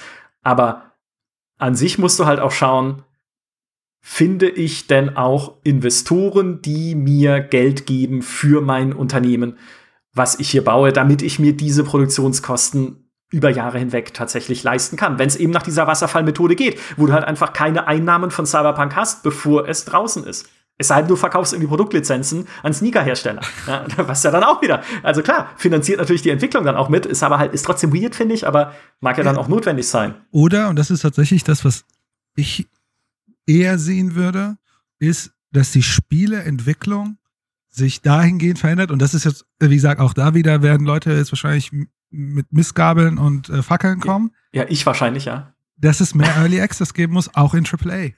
Ja. ich meine, so sehr ich das auch mag, ein uh. Spiel anzumachen und es haut mich weg, aber so realistisch müssen wir auch irgendwann werden, dass wenn Spiele mit tausend Leuten oder hunderten von Leuten dran sitzen, dass das nur teurer und länger wird, je sehr sie in, in ihrem Stealth-Mode mit sofort muss alles rein äh, agieren. Ich meine, ich meine, so, so hart wie das klingt, äh, war äh, No Man's Sky ein Scheißspiel in 2016 und in 2020 ist es ein super Spiel.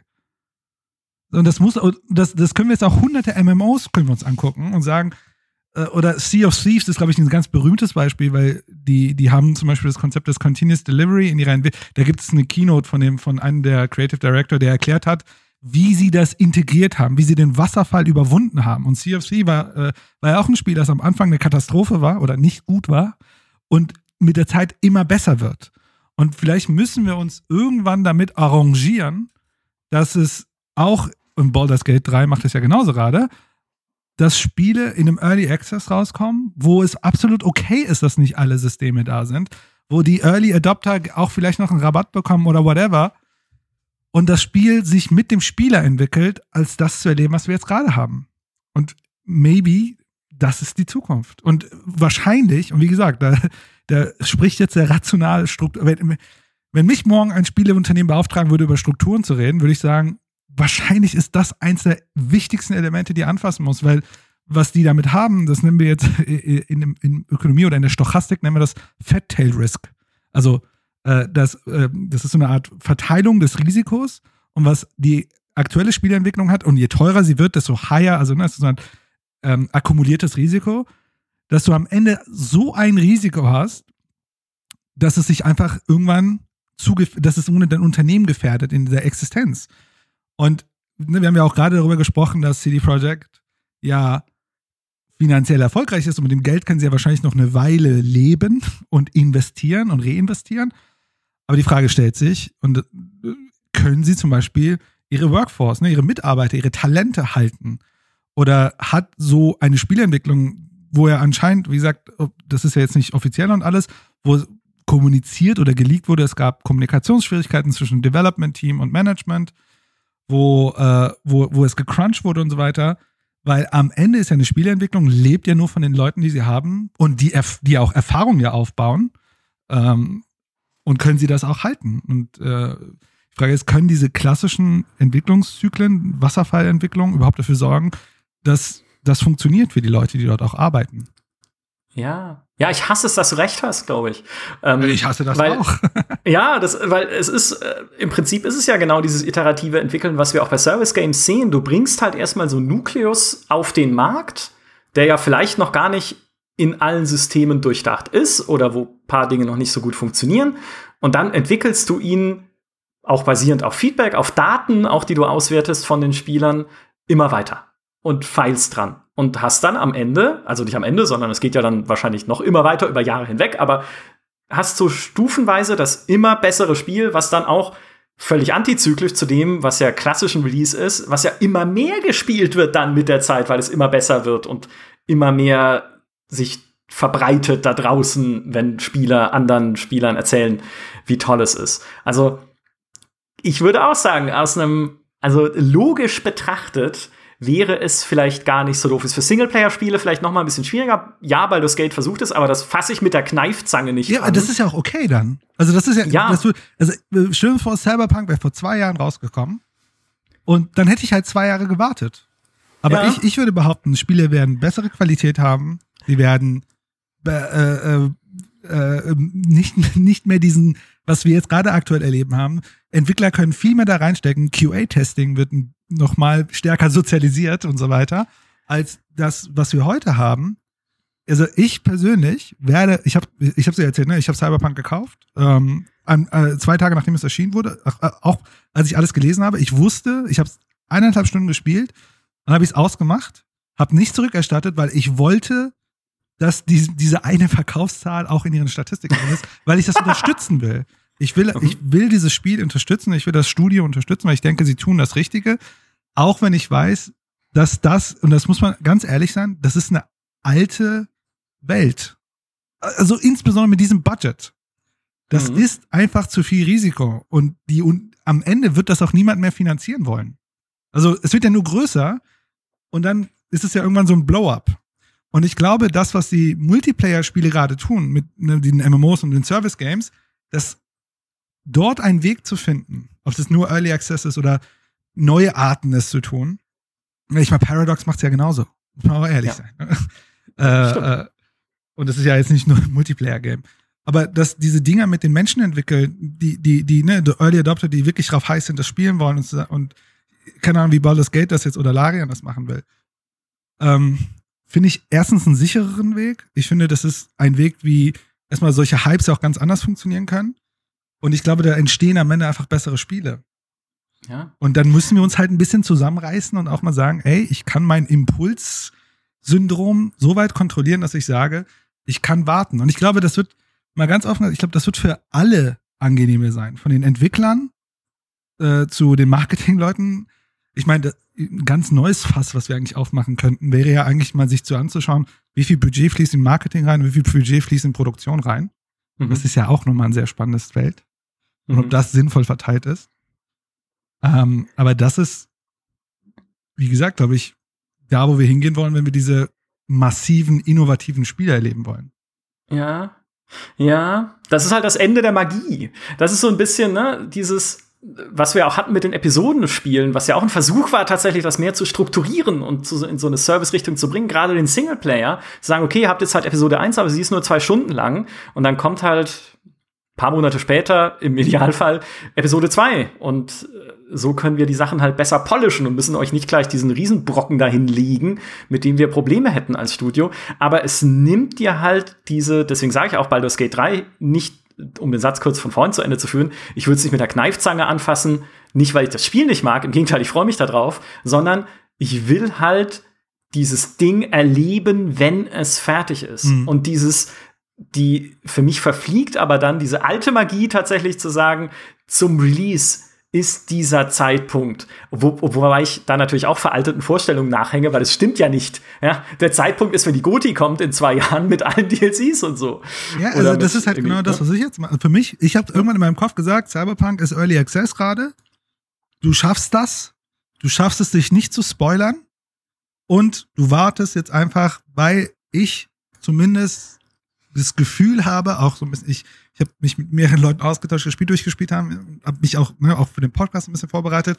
Da steckt noch mehr in diesem Spiel. Ich meine, allein wenn du dir diesen ersten Gameplay-Trailer anguckst, was da alles möglich war und was jetzt alles möglich ist, ich glaube, und das, da vertraue ich auch CD Projekt, dass die noch, dass sie das delivern, was sie versprochen haben. Weil das haben sie ja auf jeden Fall bewiesen. Ja. Glaube ich auch. Also das, ist, das müssen sie jetzt auch. Also das Geld werden sich jetzt nicht. Erstens, das Geld haben sie und sie können sich jetzt auch nicht hinstellen und sagen, passt doch, ja, äh, Feature complete, ja, alles wunderbar, sondern die werden definitiv am Interface noch arbeiten, sie werden definitiv noch Quests einbauen, gratis DLCs soll es ja geben, haben sie glaube ich schon gesagt, gibt tausend Sachen, die man da noch ergänzen kann. Allein schon die Friseure können wiederkommen, ja, oder irgendwie Schönheitschirurgen ist ja auch, äh, dieses Cyberpunk-Setting ist ja eines, wo man an seinem Körper beliebig rummodifizieren kann. Also kannst du dann Aussehen auch beliebig ändern Oder in Zukunft dann. Ja, genau, zum Beispiel. Also alles Mögliche. Oder ein besseres Crafting-System, ja, wo man halt irgendwie mehr Varianten oder mehr Herausforderungen oder überhaupt mehr, was man tun kann und muss vielleicht auch, um was wirklich Cooles sich herzustellen, was man brauchen kann. Plus das Balancing, ja, noch überarbeiten, was da momentan am Ende bist du viel zu OP. Ja, ging mir auch so. Dann hast du halt irgendwie deine fetten Waffen oder die, noch besser die, die fetten Quick Hacks, mit denen du halt dann einfach dich durchschlachtest, mehr oder weniger, ohne dass es noch große Herausforderung wäre, mindestens auf den normalen Schwierigkeitsgraden. Aber ich habe schon von Leuten auch gelesen, die es auf schwer ohne Probleme geschafft haben. Mhm. Und all das wird noch gemacht. Also wie gesagt, dieses Vertrauen habe ich und das ist auch notwendig, dass sie an all dem jetzt noch arbeiten. Ich glaube auch, wie du sagst, ne, dass wir in einem Jahr an Cyberpunk 2077 haben werden, was deutlich, deutlich ja. runder und besser sich anfühlt, als es das jetzt tut. Nur, wenn wir halt in diesen Prozess der iterativen Entwicklung gehen, dann ist halt wirklich dieser, dieser Release-Tag nicht mehr Weihnachten und Ostern gleichzeitig, wo man sagen kann, das ist der magische Tag, an dem ich Urlaub nehmen muss, sondern es ist halt nur der Tag, an dem Alpha 0.1 rauskommt. Und das, das macht es dann halt so ein bisschen schade. Auch eure Arbeit schwieriger, ne? Also wann gibt man jetzt die Punkte? Ja, nee, aber du musst es so sehen, dann kann ich ja viel länger drüber berichten, dann in Zukunft. Ja, also das, ich meine, es, ich meine, es wird wahrscheinlich sich wirklich mal lohnen, in einem Jahr sich hinzusetzen und eine Retrospektive auf, äh, ja. auf Cyberpunk zu machen und auch zu schauen, was bedeutet das für die Industrie. Wie, ne, wie gesagt, ich glaube, auch, ne, auch No Man's Sky hat es ja eigentlich bewiesen, das ist auch ein Singleplayer-Spiel, ne? Und ich glaube, äh, eher, wir sind so stark geprimed, dass wir das Big Bang Box Office Hau mich weg Erlebnis haben wollen, was wir immer noch haben können. Ne? Also ich glaube, das steckt ja auch in uns. Wir kontrollieren uns ja am Ende selber. Da könnten wir jetzt auch genauso gut in die Diskussion gehen, mit wie viele Leute kaufen sich ein Spiel und haben das in ihrer Steam-Library und spielen das niemals wirklich. Mhm. Äh, und für wen macht, macht man das ganze Ding? Ne? Und ich sehe das halt aus einer Perspektive, da sitzen kreative Leute, die haben Lust, ein, ein, cooles Ding auf die Straße zu bringen. Und dann haben wir aber strukturelle Constraints. Und ein strukturelles Constraint ist, wir bedienen etwas, was vielleicht wir irgendwann mal akzeptieren müssen, dass das nicht der optimale Weg ist, das zu tun. Und ob, und by the way, ich will jetzt auf gar keinen Fall, bevor wir komplett oder ich komplett gesteinigt werde, ich will auf gar keinen Fall in eine Microtransactions äh, über das darüber rede ich nicht. Ne? Ich rede wirklich über Early Access, gemeinsam mit Entwicklern, äh, mit Spielern das Ding weiterentwickeln, damit auch im Grunde auch äh, sowas wie ähm, äh, äh, ähm, ja, Erwartungen steuern, stärker steuern. Ich glaube, am Ende werden, auch wenn es sich doof anfühlt, weil wir einfach konditioniert sind, anders mit dieser Situation umzugehen, werden wir am Ende einfach bessere Erlebnisse, bessere Spiele und vielleicht auch glücklichere Entwickler haben. Ich meine, als Entwickler ist es doch für dich, wie schlimm muss es für dich sein, ein Spiel zu entwickeln über vier, fünf Jahre und das erste Mal kriegst du Feedback nach fünf Jahren und dann merkst du auch, fuck, was ist denn da ja. passiert? Ja ähm, definitiv, ja. Also, zumindest, wie gesagt, das ist so ein bisschen die Erfahrung aus dem Enterprise-Bereich, also aus dem, also Business to Business, also unter, wenn Unternehmen Unternehmenssoftware bauen, dass mhm. dort irgendwann der Punkt gekommen ist, dass die Leute gemerkt haben, dass diese Art von Entwicklung einfach keine Zukunft hat. Ja. Beziehungsweise, also ich könnte jetzt aus der, aus der Mottenkiste auspacken und sagen, ich habe Projekte erlebt, da wurden 50 Millionen in neun Monaten verbrannt und am Ende wurde die Software auf einen USB-Stick gepackt und weggeschmissen. Weil sie Sachen gemacht haben, wo man sagen würde, okay, wäre mal gut, wenn man da iterativere Entwicklungen hätte und so weiter. Mhm. Wobei das ist ja schon vom Symbolcharakter her cool. Du tust es auf einen USB-Stick und schmeißt ihn weg, statt es einfach nur zu löschen. das mag ich, weil das sowas, das ist sowas Aktives. Was ich jetzt halt spannend finde, ich, also ob CD-Projekt das das lernen wird oder so lernen wird, wie wir es jetzt besprochen haben, werden wir sehen. Also glaub, mal schauen, wie sie jetzt. Ich denke auch, ja, weil man auch früher dann einfach sieht, ob sich das Investment auszahlt oder ob da noch Arbeit zu tun ist. Ja, also wenn es dann halt rauskommt und du siehst, oh oh, hä, das soll ein Kampfsystem sein, Leute, denkt noch mal drüber nach, dann kann man ja auch besser abschätzen, wie dann die Verkaufszahlen sind. Also die böse Frage oder wie es überhaupt dann mal laufen wird. Die böse Frage hier wäre ja eigentlich, ob sich überhaupt für CD Projekt Red und äh, CD Projekt und das weiß ich nicht. Ne? Da müsste man wirklich mal ein bisschen tiefer reingehen. Überhaupt lohnt, dass sie im Kapitalmarkt sind. Also welchen Benefit bringt dir denn im, am Ende der Kapitalmarkt? Ob du die Investments auch nicht anders, also ne, über andere Investitionswege bekommst, ob der Kapitalmarkt nicht am Ende für sie eher ein Problem wird. Ähm, das kann man grundsätzlich bei ganz vielen Fra Unternehmen sich die Frage stellen. Ne? Inwieweit ist der Kapitalmarkt, hat einen negativen Impact. Ich meine, das hatten wir in der Wahlfolge, ne? War mhm. ein Unternehmen, was nicht am Kapitalmarkt getrieben äh, äh, ist und wenn die Half-Life 3 rausbringen würden, würden sie wahrscheinlich auch einen recht großen Hype erzeugen, wo sie auch schon ein paar Mal dran waren. Aber dort du halt merkst, okay, die steuern das ja selber. Ne? Also das haben sie viel mehr selber im Griff. Und auch da nochmal, wäre auch nochmal spannend, die Teamstrukturen von einem Valve sich anzugucken, wie die überhaupt an solche Produktentwicklungen gehen äh, als mhm. andere. Aber da könnten wir jetzt zurückspulen in die Wahlfolge, hätten wir ja wieder alles. Ja, eben, ich wollte gerade sagen, hört alle die Wahlfolge, äh, da wird es super erklärt. Ich meine, CD-Projekt ist halt auch einfach, was den Aktienmarkt angeht, sehr erfolgsverwöhnt auch gewesen die letzten Jahre über, nicht nur wegen des Wachstums, das du schon erwähnt hast, was waren es, irgendwie 900 Prozent oder so Zeit, also absolut irrsinnig, sondern sie haben ja auch mehrere Preise gewonnen als äh, Stock Exchange Company of the Year ausgezeichnet worden in Polen und auf Konferenzen, also immer wieder hervorgehoben auch als vorbildliches Unternehmen, polnisches Unternehmen für den dortigen Markt, in das man investieren kann, sollte, dürfte. Ja. ja. Guck mal, das ist natürlich jetzt sehr tricky, weil mhm. ein Kapitalmarkt reagiert unglaublich krass auf Hypes. Mhm. Und jetzt mal wirklich hands down, mal also Hände auf den Tisch und mal äh, geschaut, was sind denn deren äh, Vermögenswerte?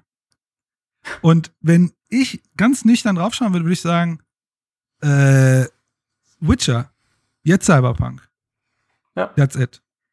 Ja. Also deren Portfolio ist ja gar nicht diversifiziert. Das heißt, es ist vielleicht für, für, für weiß ich nicht, aber vielleicht äh, übersehe ich da irgendwas, aber das ist ja auch, also es ist ja unglaublich spekulatives Investitionen in, in, in CD Projekt. Oder ah, ich übersehe das, was.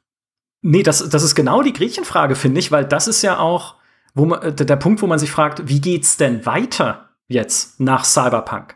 Weil das Projekt, was sie noch in der Pipeline haben, ist jetzt Cyberpunk 2077 Multiplayer, äh, wo es ja schon heißt, der kommt wahrscheinlich 2022, wo ich denke, okay, entweder wird er iterativer entwickelt, dass dann 2022 der Early Access losgeht, oder es dauert noch länger, weil sie jetzt gesehen haben, dass man doch vielleicht noch mehr grundlegende Dinge auch ähm, an dem Spielgerüst, an der Engine oder an der te am technischen Unterbau nochmal anpacken muss, bevor das dann nochmal eine Stufe weitergehen kann mit dem Multiplayer. Aber was ist denn dann? Also CD Projekt ist ja kein Unternehmen wie ein Electronic Arts oder wie ein Activision oder wie äh, Take Two, die jedes Jahr kontinuierlich einen neuen Teil einer Serie veröffentlichen. Ne? Mhm. Sei es ein FIFA, sei es ein äh, NBA 2K, sei es ähm, Call of Duty da hast du halt auch als Investor logischerweise immer diese Sicherheit, hey, jedes Jahr kommt wieder irgendwas Tolles von denen, was die Umsätze im dritten Quartal, vierten, also zum Weihnachtsgeschäft, wie auch immer, halt nochmal ankurbelt. Ja, bei EA hast du halt Live-Services, ne? Also ich glaube, irgendwie 60 Prozent sind ja diese Services, womit sie Umsatz machen. Und das hat CD Projekt ja aktuell noch gar nicht. Außer Gwent so ein bisschen. Haben die da also, Mikrotransaktion? Da kann man noch irgendwas kaufen. Wirklich? Keine. Karten, Gwent, keine Ahnung. Ah ja, was weiß ich, ich spiele sowas. Maurice, wenn du uns zuhörst, äh, ruf ich mal an. Nee, aber grundsätzlich genau. Also, und was, was soll denn dann jetzt für Sie so der nächste Schritt sein, wenn Sie auch am Kapitalmarkt bleiben wollen, wofür ich mal ausgehe? Ja, ja, so, also Delisting ja. ist ja nichts Einfaches. Also von daher. Ich wollte gerade sagen, genau, aber das, das machst du dann nicht einfach so, ja. ähm, und äh, dann zu sagen, okay, Leute, ja, das Cyberpunk 2077 Multiplayer, aber da kann jetzt halt sein, dass auch Vertrauen ein bisschen verraucht ist durch die Probleme, die jetzt das Singleplayer-Spiel hat. Plus, okay, es kommen noch natürlich, wahrscheinlich können davon ausgehen, Add-ons, wie viele auch immer, eins, zwei, drei, keine Ahnung, für Singleplayer. Also ja, sie arbeiten natürlich an Dingen, aber was ist denn, was wird denn euer nächstes großes Ding? Und damals, als The Witcher 3 rauskam, hatten sie ja Cyberpunk schon mit dem ersten Teaser-Trailerchen angekündigt. Mhm. Das kam ja 2012, dann kam dieser Render-Trailer, an den wir uns alle erinnern, mit dieser Cyber-Psycho-Frau. Ähm, und da wusste man schon, okay, nach The Witcher 3 kommt halt ihr nächstes großes Ding. Mhm. Was ist es jetzt? Also, noch wissen wir es nicht. Also, ich meine, was wir wissen, ist im Multiplayer. Und ja? also, ich meine, äh, ich hatte mal irgendwo gelesen, dass äh, CD Projekt sehr viele Beispiele nimmt, wie Rockstar-Spiele entwickelt. Und ich sag mal, so eine Art GTA Online Cyberpunk Sygurat, also Derivat davon, könnte ja ihr Live-Service-Spiel werden. Ähm, zumindest würde ich mal sagen, Night City gibt das her. Das könnte natürlich sozusagen die Wette sein. Und ich weiß nicht, würden sie dann gegen ihre Werte verstoßen, wenn sie in Witcher 4 rausbringen? Nee, das glaube ich nicht. Aber das ist nämlich genau der Punkt, wo ich glaube, das müssen sie jetzt möglichst schnell ankündigen. Ja. Möglichst schon, also vielleicht schon jetzt Mitte des Jahres. Keine Ahnung, die E3 wird ja wahrscheinlich nicht stattfinden, immer noch pandemiebedingt, aber irgendwo an einem bestimmten Punkt halt sagen, okay, Cyberpunk, wir arbeiten weiter dran, der Multiplayer kommt auch, aber guckt mal, hier der erste Teaser-Trailer von The Witcher 4 äh, Hauptrolle Siri. Ja, oder so, keine Ahnung. Damit man eben auch weiter die Perspektive sieht, die sie haben. Und dann ist nämlich für mich die nächste Frage, wird das wieder so ein Sprung im Scope? Oder sagen sie bei dem The Witcher 4, hey, wir machen einfach The Witcher 3, also äh, die, das, das Grundkonzept von The Witcher 3, also eine Open World plus äh, jemand, der drin rumläuft, Quests löst und kämpft, ne? Aber wir heben es nicht noch auf eine höhere Stufe. Ne? Wir sagen jetzt nicht wie bei Cyberpunk, wir machen jetzt auch noch unterschiedliche Lösungswege und noch mehr Rollenspielmöglichkeiten und Dialogoptionen, die sich vier Stunden später auswirken und du weißt es am Anfang gar nicht, sondern ihr kriegt einfach ein cooles Witcher-Abenteuer, wie ihr es aus The Witcher 3 kennt. Vielleicht sogar ein bisschen kleiner. Weil dann kannst du nämlich, je nachdem, was dann das Setting wäre, vielleicht ist es ja mit Siri oder so, dann kannst du nämlich sagen, okay, da kann man dann bei dieser Witcher-Serie auch den Ubisoft-Weg gehen und sagen, vielleicht kriegen wir es dann hin, diese Witcher-Ableger schneller zu entwickeln. Muss ja nicht heißen, dass jetzt jedes Jahr eins rauskommt, weil dann drehst du, glaube ich, durch oder machst am Ende nur noch formelhafte Sachen. Mhm. Aber halt alle zwei, alle drei Jahre ein neues Kapitel der Witcher-Saga, solange es die Leute wollen, also solange es auch noch trägt von der Story her. Vielleicht wird es auch irgendwann blöd, aber dass man, dass sie zumindest versuchen, das so in die Richtung zu entwickeln, die Witcher so zu so einer Serie, also einer AAA-Serie aber, ne, also nicht zu so Minispielchen, sondern äh, schon zu, zu Open-World-Rollenspielen die aber halt nicht in, also nicht gigantisch sind, sondern halt normal groß, sage ich jetzt mal. Und dass sie auf der anderen Seite diesen Cyberpunk Multiplayer nehmen und aus dem genau das machen, was du gesagt hast, nämlich ein, sowas wie GTA Online. Dass du in dieser Stadt gemeinsam irgendwie im Auftrag von Gangs oder selber eine Gang gründen kannst und da einfach Unheil anrichten. Aber da sage ich halt, da bin ich mal sehr gespannt, ob wir das nächstes Jahr schon sehen, weil dafür müssten sie an der Interaktivität der Welt und an den Systemen, die drin sind, noch sehr, sehr viel tun, mhm. weil sonst wirst du immer ein GTA Online daneben haben, wo du sagen kannst, hä? Aber da funktioniert doch, da kann ich doch so viel mehr einfach auch an also allein an Dynamik erzeugen in dieser Open World, wie die KI auf mich reagiert und auf andere Spieler und was passiert, wenn ich am, äh, an der Ampel anhalte, aussteige und auf ein Auto schieße, einfach mal und äh, wie dann wie dann so eine so eine Ereigniskette einfach losgeht, so ein Kataklysmus in der Welt. Das kann ich ja bei Cyberpunk so gar nicht. Also da müssen sie halt noch mal tiefer in die Mechanik reingehen und gucken, wo liegt denn dann unser Alleinstellungsmerkmal? Ja? Aber, aber da denkst du nicht Storytelling. Hm. Denkst du nicht, dass es auch eine Option wäre, Cyberpunk als Serie rauszubringen, alle zwei Jahre? Ich weiß es nicht. Also ich, es fühlt sich für mich nicht so gut an wie in The Witcher als Serie, weil Cyberpunk, gerade dadurch, dass es jetzt halt von Anfang an diesen Riesenschritt gegangen ist, klar, du kannst natürlich sagen, wir bringen immer wieder DLCs, die diese Welt jetzt erweitern, sozusagen den, wir betreiben jetzt Cyberpunk 2077 mehr als Service, der immer wieder erweitert wird, weil in der Welt gäbe es genug Potenzial. Also gibt genug Locations, die du momentan nicht betreten kannst. Oder es einfach gab ja so viele technische Investments, hast du ja auch gesagt, ja. Ne? es gab unglaubliche Investments in Technologie und es gab ja, also die Assets sind ja auch verrückt, wie viele Assets da reingeflossen sind. Mhm. Jetzt könnte sagen, das, der nächste Teil kann ja im Grunde das darauf aufbauen. Vielleicht. Dass es eher dann die Cyberpunk Singleplayer-Serie ist und äh, The Witcher 4 dann halt der nächste Schritt wird, äh, wo du wo du fliegen kannst und keine Ahnung. Weiß ich nicht, vielleicht, ja, wer weiß. Die, die, was ich aber zumindest ja. ich wollte nur sagen, was ich zumindest hoffe, ist, weil Cyberpunk jetzt ja auch ein finanzieller Erfolg war, trotz der Rückerstattungen und trotz äh, mhm. all der äh, all der Unzufriedenheit und der Kontroversen drumherum, dass dieses Studio unabhängig bleibt.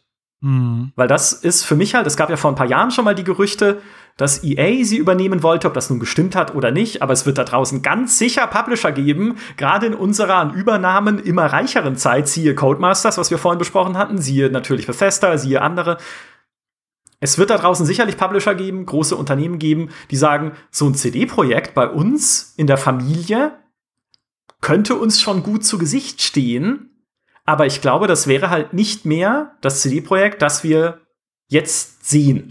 Ja. Also vielleicht nicht mehr dieses leidenschaftsgetriebene, mit allen Nachteilen, die das hat, ja, dieses äh, Spinner-Team, sondern vielleicht eine äh, strukturiertere Art von Serienentwickler. Weil wenn ich Activision wäre, also jetzt glaube nicht, dass dies jetzt unbedingt sind, die sie übernehmen wollen würden, aber wenn ich Activision wäre und so ein Entwicklerteam hätte wie CD Projekt, würde ich natürlich sagen, so, jetzt machen wir die Witcher-Serie. Ja, ja wie, wie, absolut. wie könnt ihr das lösen? Das Assassin's ja? Creed von Activision sozusagen.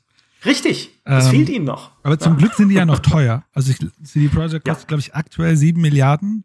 Das ist auch mega lustig. Die haben ja durch den, durch den Release von Cyberpunk eine Milliarde an Börsenwert verloren, mhm. obwohl sie eine halbe Milliarde Umsatz fast gemacht haben. Verrückt. Deswegen, also der Kapitalmarkt reagiert ja nicht rational sondern ist ja Hype gesteuert. Deswegen ja. Äh, ist, glaube ich, auch die sieben Milliarden, das wird sich dann auch wieder irgendwann balancieren, weil die haben damit, die Firma kann sich mit dem Verkauf sehr lange über Wasser halten. Ja. Also es bringt ihn, also der Witch, der Witch hat ihn ja schon super viel gebracht. Und das Ding ist ja nochmal eine ganz andere Hausnummer. Ich glaube, finanziell sollten sie jetzt sicher sein. Das Ding wird sich auch noch weiter verkaufen. Davon bin ich überzeugt. Ja. Auch auf den Next Gens ja. und so weiter. Und ich glaube auch, wir haben ja auch schon darüber diskutiert, ich glaube auch, die werden das nochmal zu einem Level bringen und das wird irgendwann auch, wie gesagt, spannend sein, dass wir über die Zeit heute sprechen. Wie viel von dem ist gerade emotional? Wie viel ist zu sehr noch von dem alten Hype getrieben? Und irgendwann so gucken wir uns das Ding an und sagen, ach, weißt du noch damals? Ich meine, du bist ja schon ein paar Tage länger in der Industrie. Äh, 2016 war es ja ähnlich mit Hello Games, ne? Und damals habe ich mir auch gekauft, fällt mir gerade ein. Moment, Sky. ähm, und ich glaube, ne, irgendwann beruhigt sich das auch. Und dann gucken wir drauf und sagen, okay, vielleicht war der Hype war krass, die Empörung war auch eine sehr laute Gruppe von Menschen.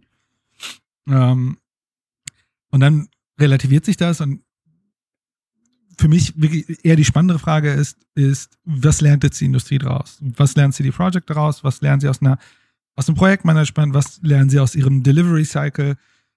Ähm, das muss man vielleicht auch nochmal sehr deutlich machen, auch wenn jetzt Crunch war, was in, in der Industrie ja öfter passiert, wenn man sich die Kommunikation und auch die Investorendokumente und sowas anschaut, sie sind sehr stark teamorientiert. Ich, ich, vielleicht kannst du da auch ein bisschen mehr sagen als ich, weil du da ja vielleicht einen besseren Blick hast nach innen. Aber zumindest wirken sie mehr, dass es ihnen wichtig ist, wie, was mit den Teams ist. Ich, ich muss ja auch ganz ehrlich sagen, ich habe kaum ein Unternehmen erlebt, das sich so oft entschuldigt nach außen, also auf dem Leadership-Ebene. Ja, ich, ja. ich meine, du kennst das ja auch, dann sitzt dann der CEO und sagt irgend, macht irgendwelche Entschuldigungsphrasen, die am Ende eigentlich nur sagen, ich habe nichts falsch gemacht. So, das war andere Gründe, aber trotzdem sorry. Und da merkst du das ja, das ist denen schon sehr wichtig, das auch nach innen sehr deutlich zu machen, dass die dafür Verantwortung nehmen. Das ist auch etwas, das erlebt man ja nicht oft in der Industrie, ja. dass auf der Ebene sowas passiert. Und ich hoffe, dass dass das erhalten bleibt. Denn die größte Sorge, um jetzt mal wirklich mal in Richtung Sorge zu gehen, obwohl das alles erfolgreich war, dass sich jetzt die Shareholder und Aufsichtsrat hinsetzt und sagt, ey Leute, war ja cool, aber so ein Ding wollen wir nie wieder haben. Wir machen jetzt, wir, wir stellen euch jetzt mal einen neuen CEO. Mal hm. einfach dahingestellt, ne? Dass wir mal sagen, wir, wir müssen die Führungsebene mal erweitern und um, um ein paar mehr business-affinen Leuten. Mhm. Und das würde ich sagen, wäre nicht so toll, wenn das passieren würde. Ja. Ich glaube auch dieses Kümmern um das Team, das sieht man ja auch, wenn man dort zu Besuch ist. Allein schon, dass es diese kostenlose Kantine gibt, die den ganzen Tag alles Mögliche an Speisen anbietet, alles vegetarisch übrigens, weil der Marcin Iwinski, ihr Gründer und äh, President of International Affairs, wie sein Titel aktuell ist, weil der äh, selbst Vegetarier ist, deswegen ist auch immer das Burgermobil sehr beliebt, wenn es einmal die Woche vorbeikommt oder kam früher, ich weiß nicht, ob es noch kommt, aber dann stürzen sich alle darauf, statt kostenlos in der Kantine zu essen. Aber ja, sie versuchen halt wirklich so diesen äh, Zusammengehörigkeits Spirit und dieses, okay, was ja auch viele Internetkonzerne machen, wir sind halt hier eine Familie und was Besonderes, um halt auch das Talent halten zu können, was sie haben und die guten Entwickler halten mhm. zu können. Weil das auch einfach wichtig ist, wenn du so ein leidenschaftsgetriebenes Unternehmen sein möchtest, ja. glaube ich. Also, wenn du sagst, wir wollen hier an dem arbeiten, was wir lieben, möglichst bitte ohne Crunch, ja, aber deshalb wollen wir euch halt auch vermitteln, dass wir euch schätzen, wertschätzen und äh, ja, lieben als Mitarbeiter. Ne? Und ähm, wenn sie das eher, sag ich mal, performance- und zahlenorientiert angehen würden, dann würden sie halt, glaube ich, dann wäre das eine andere Firma. Mhm. Und dann wäre das auch ein anderer Team Spirit. Es wäre vielleicht gar kein, es wäre vielleicht kein schlechterer Arbeitgeber, vielleicht wäre es sogar ein besserer Arbeitgeber, wenn du halt hingehen möchtest und sagst, okay, ich arbeite hier meine acht Stunden am Wasser von Cyberpunk 2078 und danach äh, gehe ich nach Hause und habe Zeit für mich und meine Familie. Das ist ja auch gut. Also wenn man ähm ich habe beides muss möglich sein. Ne? Also ich glaube, ein, ja. also wenn wir über das sozusagen normativ sagen, was ist gut, was ist schlecht, ich würde sagen, der Arbeitgeber ist gut, wo beides geht, wo ich als ja. Individuum, wenn ich Lust habe, reinzuhauen und Aspiration habe und was erreichen will, mit anderen zusammen, da werden mir keine politischen, bürokratischen Hürden gestellt in der Organisation. Das kann ich nur einmal im Jahr und dann muss ich versetzt werden, zu einer besseren Führungskraft kommen, sondern das ist inhärent möglich aus der Organisation. Ne? Siehe WARF. Mhm. Äh, aber wenn ich das nicht möchte oder ich möchte Teil eines Teams sein, ich will beitragen, aber ich habe jetzt nicht die Aspiration, die Welt zu verändern oder was auch immer, aber ich möchte zufrieden sein mit meinem Team und gute Software beispielsweise zu produzieren, dass das auch möglich ist. Und beides muss in, bei einem guten Arbeitgeber möglich sein. Ich glaube, das ist nicht mutually, es ist nicht exklusiv in dem einen zuzuordnen. Mhm. Aber, äh, und das ist halt super spannend bei, bei CD Projekt, weil ähm, also in, den, in den Jahren, seitdem ich berate, ich habe sehr oft mit Unternehmen zu tun, die 50, 100 Mann sind, die immer so auf der, das ist so, also in der Organisationstheorie sagen wir mal, es gibt so Schwellenwerte, also 12 Mann, 30, 40, 50 Mann, 100 Mann, 500 Mann, 1000 Mann, das sind so immer Schwellenwerte wo eine Organisation sich in ihren grundlegenden Strukturen komplett verändert. Weil die Kommunikation, sozusagen, also muss man sagen, Kommunikation nimmt ja immer, immer exponentiell zu, wenn Leute addiert werden. Und da muss ja neue Strukturen aufbauen, damit Kommunikation immer noch funktioniert. Und wenn wir uns anschauen, CD Projekt war 2012, keine Ahnung, 100 x Leute und heute sind sie über 1000 Leute. Ähm, ist, glaube ich, ihre große Herausforderung. Schaffen sie es, dieser AAA zu bleiben, auch in dieser großen Menge an Leute, die dann vielleicht ein Cyberpunk 2, die ein Cyberpunk Online, die ein Witcher 4 produzieren wollen und so weiter, ne? also und GOG haben und so weiter. Es werden ja immer nur mehr Menschen werden, die es aber mhm. wie so ein Google zum Beispiel das schaffen, dass Leute dort ja genau diese beiden Möglichkeiten haben, Aspirationen zu erfüllen, aber auch zufrieden zu sein und sich nicht immer ausgeschöpft, ne? also ohne die ausgesaugt werden von der Organisation. Ja. Ähm, das ist die spannende Frage. Und wie gesagt, die haben auf jeden Fall jetzt das finanzielle Polster um sich zu, um zu schauen, wie sie damit umgehen. Ja. Ich bin gespannt, dass, äh, also, ich würde ihnen ja wünschen, dass sie sich, äh, dass sie es schaffen, da zumindest in eine, in geregeltere und weniger chaotische Bahnen zu kommen in Zukunft. Weil das ist auch schon immer, also seitdem ich mit CD-Projekt zu tun habe, herrscht dort Chaos.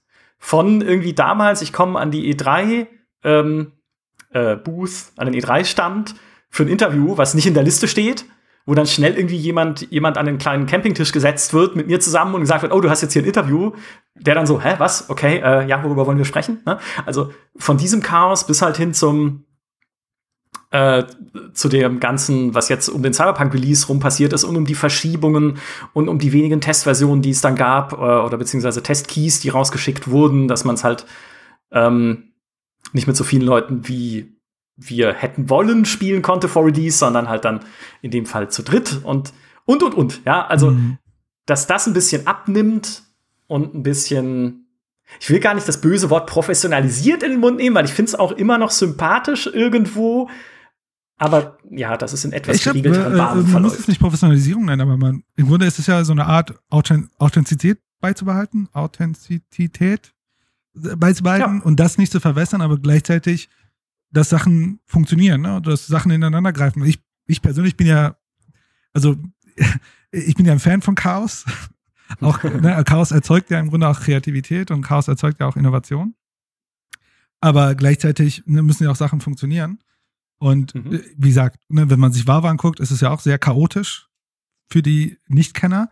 Und ich hatte schon eingangs gesagt, ne, da schlagen ja zwei Herzen in der Brust. Ich hoffe, die behalten das bei. Ne? Also solche solche Systeme erzeugen halt Innovation. Und wenn du, wenn du gerade in, einem, in, in einer Industrie bist, die teilweise, ne, ich habe es schon mal in einer Podcast-Folge gesagt, ne, teilweise ungesunde Züge nimmt, wie sie monetarisieren, wie sie, ähm, ja, wie sie, wie sie ihre Strukturen aufbauen, wie sie mit Akquisitionen umgehen.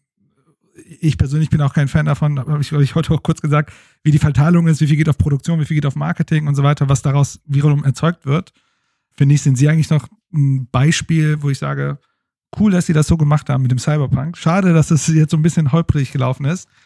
Ich bin sicher, die werden das äh, äh, noch delivern. Eine Sache müssen wir allerdings noch besprechen. Und zwar hat CD Projekt, ja, wie wir inzwischen wissen, jahrelang nur die PC-Version gezeigt von Cyberpunk 2077, obwohl sie doch eigentlich gewusst haben müssten, wie das Spiel auch auf den Old-Gen-Konsolen aussehen wird. Also sie hätten ja vor Release logischerweise schon lange sehen müssen, dass sie auf der PS4 und auf der Xbox One halt nicht das Level an Qualität erreichen, was sie auf dem PC erreichen. Jetzt kann man einerseits sagen, ist doch logisch, ne, wenn man halt, oder zumindest auf dem High-End-PC ist doch logisch, wenn man mal drüber nachdenkt, geht ja gar nicht die alten Konsolen, also die Xbox One ohne X und die PS4 ohne Pro, sind inzwischen äh, über sieben Jahre alt. Das heißt, dass das Spiel darauf nicht so gut aussieht wie auf einem modernen PC, liegt relativ auf der Hand. Aber hätte das CD-Projekt nicht klarer zeigen müssen und klarer kommunizieren müssen, einerseits für all die Menschen da draußen, die das Spiel für eine der alten Konsolen vorbestellt haben und dann enttäuscht waren, wie es ausschaut, und auch für ihre Investoren, die davon ausgegangen sind oder zumindest davon hätten ausgehen können, dass das, was CD Projekt bisher gezeigt hat oder vor Release gezeigt hatte von Cyberpunk 2077, auch dem entspricht, was man dann auf den alten Konsolen spielen kann. Und das hat ihnen ja den Vorwurf eingebracht der bewussten Täuschung unter anderem gibt es auch ein Verfahren, das inzwischen, äh, wie sagt man, anhängig ist. Also jemand hat geklagt, es gab eine Sammelklage vor einem Gericht in Kalifornien von Aktionären gegen CD-Projekt wegen bewusster Täuschung. Und da ist natürlich die Frage, was glauben wir denn? Haben sie wirklich bewusst getäuscht? Also ich habe mir tatsächlich die Sammelklage mal angeschaut. Es gibt, äh, um, um vielleicht noch ein bisschen sauber zu sein, ich glaube, es gab am Anfang einen Bericht, dass einer der Investoren aus Warschau, der auch äh, also Investor ist und Anwalt ist, prüft, ob er eine Sammelklage aufsetzt. Das war, glaube ich, eine Meldung. Und dann gab es unabhängig davon eine zweite Meldung, dass am 24. Hm. Dezember, sozusagen zu Weihnachten, hat äh, CD Projekt von der Rechtsanwaltsfirma äh, Rosen Law Firm, eine amerikanische äh, äh Anwaltsfirma, eine Sammeleinklage wurde eingereicht. Mit, mit allem, was dazugehört, ne? Mit so ähm, äh, der, der, der, der Klageschrift, die kann man sich online durchlesen. Habe ich auch schnell gemacht. Sehr spannend. äh, und ähm, die, was die jetzt gerade machen, ist, also der Prozess im Grunde, die öffnen das und äh, diese Sammelklage braucht aber erstmal Kläger. Also sozusagen, die, die, die ähm, Shareholder müssen jetzt auf die Seite von Rosen Law Firm gehen und sagen, ja, hier, ich will mitmachen. ich sehe das auch. Und dann, äh, äh und dann wird das vor Gericht geprüft, ob das haltbar ist, mhm. diese Sammelklage. Ne? Ich glaube, das ist sehr wichtig. Die, ich weiß jetzt nicht, wie viele Aktionäre tatsächlich schon gesigned haben. Also erstmal die Rechtsanwaltskanzlei hat das gemacht. Und vielleicht, vielleicht so ein bisschen ein Disclaimer vorab, was diese Rosen Law Firm angeht.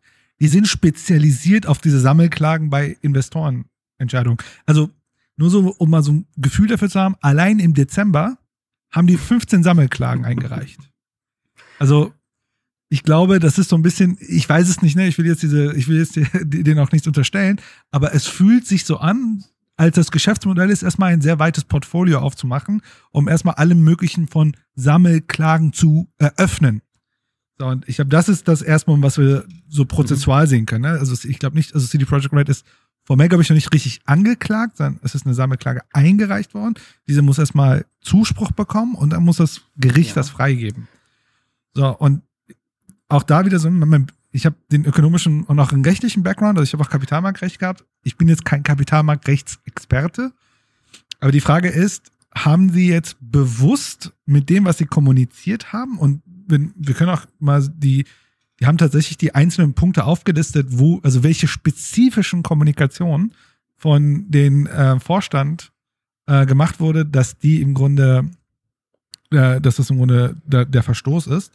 Können wir uns auch mal ein oder zwei von denen mal kurz an, angucken, ähm, dazu geführt hat, dass diese Klage entsteht. Aber um es vielleicht ganz kurz zu machen, im Wesentlichen sagen sie, dass es ständig kommuniziert wurde, dass es so gut wie fertig sei, dass es gut läuft den, auf den Last Chance, ähm, aber dass der Prozess, dass Sony, insbesondere der Prozess, dass Sony das von der Plattform genommen hat, dass das misleading war, nennen sie das. das eine, wie heißt misleading nochmal auf Deutsch? Ähm, irreführend und zwar bewusst irreführend. Ne? Ich glaube, das ist ja, das ist so ein bisschen wichtig. Bei so börsennotierten Unternehmen haben ja im Grunde die Vorstände haben, müssen sehr, haben sehr restriktive Kommunikationsprozesse. Und wenn sie sozusagen bewusst irreführend kommunizieren, das ist natürlich für die besonders schlimm. Es kann ja sein, dass sie privat haftbar mhm. werden können, die Vorstände dafür. Das ist sozusagen das Risiko, ja. das sie gerade eingehen. Ist halt, also ich finde einerseits natürlich aus dieser Investorensicht okay, ja, also wenn es da bestimmte rechtliche Vorgaben gibt, wie man kommunizieren muss oder nicht, das ist ja für mich nur das eine. Das andere ist natürlich aus Spielersicht einfach auch zu schauen, hätte, hätten wir da gewarnt werden müssen von CD Projekt? Oder das heißt gewarnt, hätten sie es zumindest mhm. mal offenlegen und klarer kommunizieren müssen, was uns da erwartet auf den alten Konsolen. Weil so unausgesprochen im Subtext war es ja irgendwie immer, wenn du dieses Ding gesehen hast, in den, in den Gameplay-Szenen, die sie veröffentlicht haben vorab, mit dieser NPC-Fülle. Ich glaube, ich habe damals auch für GameStar Plus ein Video gemacht drüber, was noch schiefgehen kann, wo man halt sagen musste, hey Leute, denkt dran, dieses Spiel soll auch auf den alten Konsolen erscheinen. Und wie soll das hier bitte skalieren und trotzdem noch so aussehen? Es geht gar nicht. Ja? Aber hätten sie trotzdem noch klarer machen müssen, wie groß das Ausmaß dieser Probleme ist. Sie haben ja auch in dem Investoren-Call gesagt, vor Release, hey, es liegt halt vor allem an den alten Konsolen, dass das Spiel verschoben werden musste, also dass da noch mehr Arbeit reinfließen muss, insbesondere da ins Polishing.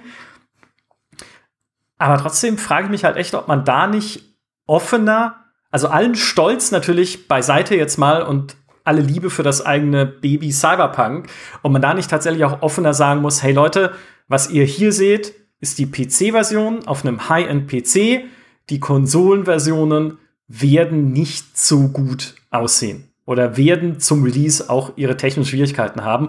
Oder, und das ist halt tatsächlich was, was man diskutieren kann, oder haben sie sich dann eher gesagt, wir sammeln noch Vorbestellungen ein für die PS4 und die Xbox One. Nicht aus bösem Willen vielleicht, sondern weil wir wirklich auch versuchen, diese Version so gut zu machen, wie es geht. Aber wir wollen die Leute jetzt auch nicht abschrecken. Ähm, vielleicht auch, weil wir selber dran glauben, dass wir es noch hinkriegen und dass es dann am Ende wirklich toll ausschaut. Aber wir wollen jetzt keine potenziellen Käufer abschrecken, weil das würde uns am Ende auch wirtschaftlich schaden. Ja, es hätte sie ja definitiv wirtschaftlich geschadet. Also ich glaube, das muss man ja, also wenn dies, also ich, ich glaube, da, da, bin ich auch so ein bisschen realistisch. Ich überlege, wie ich agieren würde als Geschäftsführer oder als Vorstand. Also ich würde natürlich alles positiv konnotieren. Also ich würde nicht sagen, es läuft schlecht auf den alten Konsolen, sondern ich würde ja auch sagen, sowas wie, es läuft sehr gut auf den aktuellen Konsolen und es wird auch auf den alten Konsolen laufen. Also ich glaube, die, die Frage ist ja, wie betont man, ne? wie, wie framet man Sätze?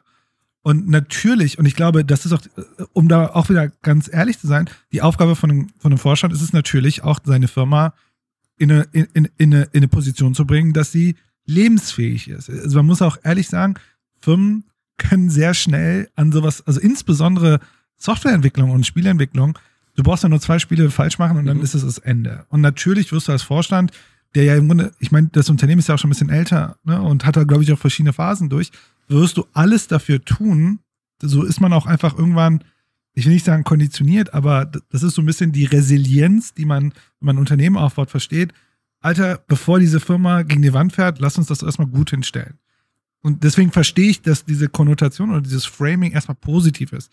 Und sie nicht hingehen und sagen, puh, also wenn ich eine PlayStation Base hätte, würde ich mir überlegen, ob ich mir das holen würde. So, kann sein, dass es aussieht wie, ne, wie, wie auch immer. Und ich glaube, das ist erstmal, was man ihnen erstmal nicht vorwerfen kann. Ich glaube, er als Aktionär will ich lieber, dass jemand seine Firma mhm. positiv darstellt. So. Die andere Sache ist, und das muss man ja anscheinend sagen, dass auf der PlayStation 4 und auf der äh, Base Xbox, dass die nicht gut läuft. Die Frage ist, hätte sie besser laufen können? Ähm, und ich weiß nicht, ich habe auf meiner alten PlayStation auch mal Red Dead 2 gespielt. Das sieht ja auch gut aus, ne? Und ich sag mal, es ist auch ein Riesenspiel und so weiter. Also scheint es ja wirklich auf der Ebene also Optimierungsprobleme gegeben haben. Ich, da bin ich jetzt kein Experte, ne? Also ich kann jetzt nicht beurteilen, ob, wenn sie nicht mehr Zeit hätten, um die Performance zu optimieren auf der Base PlayStation 4, äh 4 ob sie nicht besser sein könnte. Ich würde jetzt mal einfach die Prämisse ziehen, ja, hätte sie. Ich weiß nicht, ob du das anders siehst.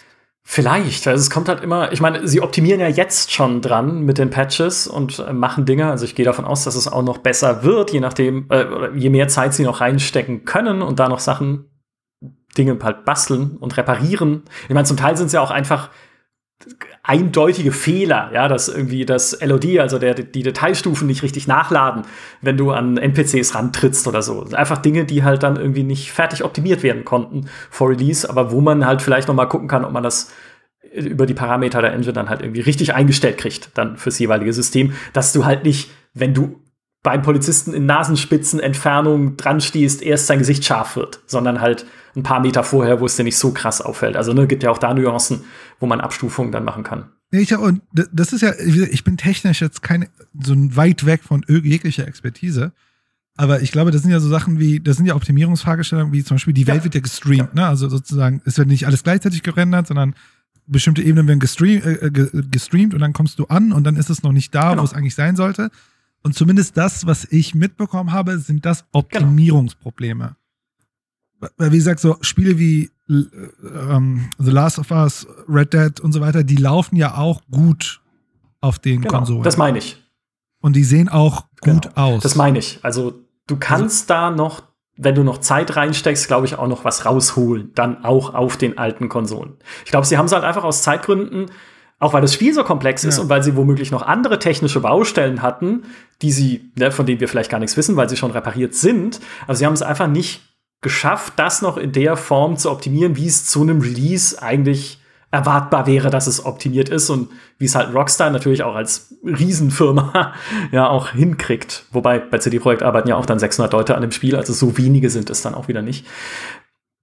Ja, und da würde ich natürlich auch wieder sagen, ich glaube, was sie auch auf jeden Fall ziehen können, ist, dass die Corona-Krise natürlich dazu geführt hat, dass die Entwicklung anders läuft, als sie es geplant haben.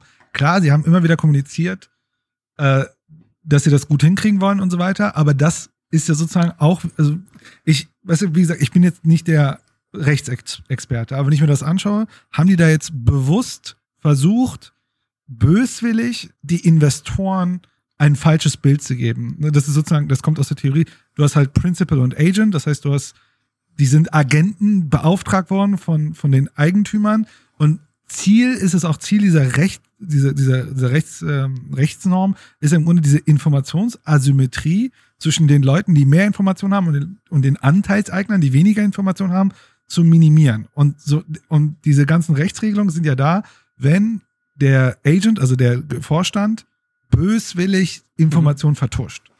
Und jetzt müsste man, also wenn man sich das anschaut und meine Meinung, und das ist wirklich, äh, ich sag mal, keine Expertenmeinung, sondern mein subjektives Empfinden ist, die haben an jeder Stelle, wenn man sich so ein bisschen auch dieses, dieses, ähm, die, die, die Prämissen, die sie dort aufgezählt haben, wo sie, die haben dort wirklich zitiert, wo sie Fehler gemacht haben. Wenn man sich das durchliest, würde ich sagen, beispielsweise sagen sie, Januar war das Spiel recht weit oder war so gut, oder Februar war das Spiel recht fertig und es ging nur noch um Optimierung und so weiter. Stand, glaube ich, irgendwo in dem Text. Ähm, und das Spiel wäre im Wesentlichen spielbar und so weiter. Und ich glaube, klar, als, als Spieler sagt man sich, das Spiel ist doch jetzt kaum spielbar. Wie könntet ihr sagen, das war damals spielbar? Aber so wie ich verstanden äh, verstehe, geht es ja um dort wirklich um Entwicklungsprozesse, also im, im Development-Prozess, wie Spiele entwickelt werden. Und dort ist die Frage, ähm, war das Spiel zu dem Zeitpunkt nicht spielbar im Sinne äh, des Entwicklungsprozesses. Und so wie, so wie ich auch da wieder ein sehr rudimentäres Verständnis von Spieleentwicklung, Spiele gelten ja in der Spielentwicklung als spielbar, wenn gewisse Prämissen gegeben sind, wenn zum Beispiel alle Questlines ja. da sind und so weiter.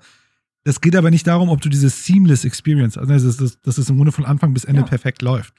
Und ich glaube, äh, in einem Rechtsstreit würden sie sich halt genau auf diese Entwicklungssprache und diese, diese Industriesprache gehen.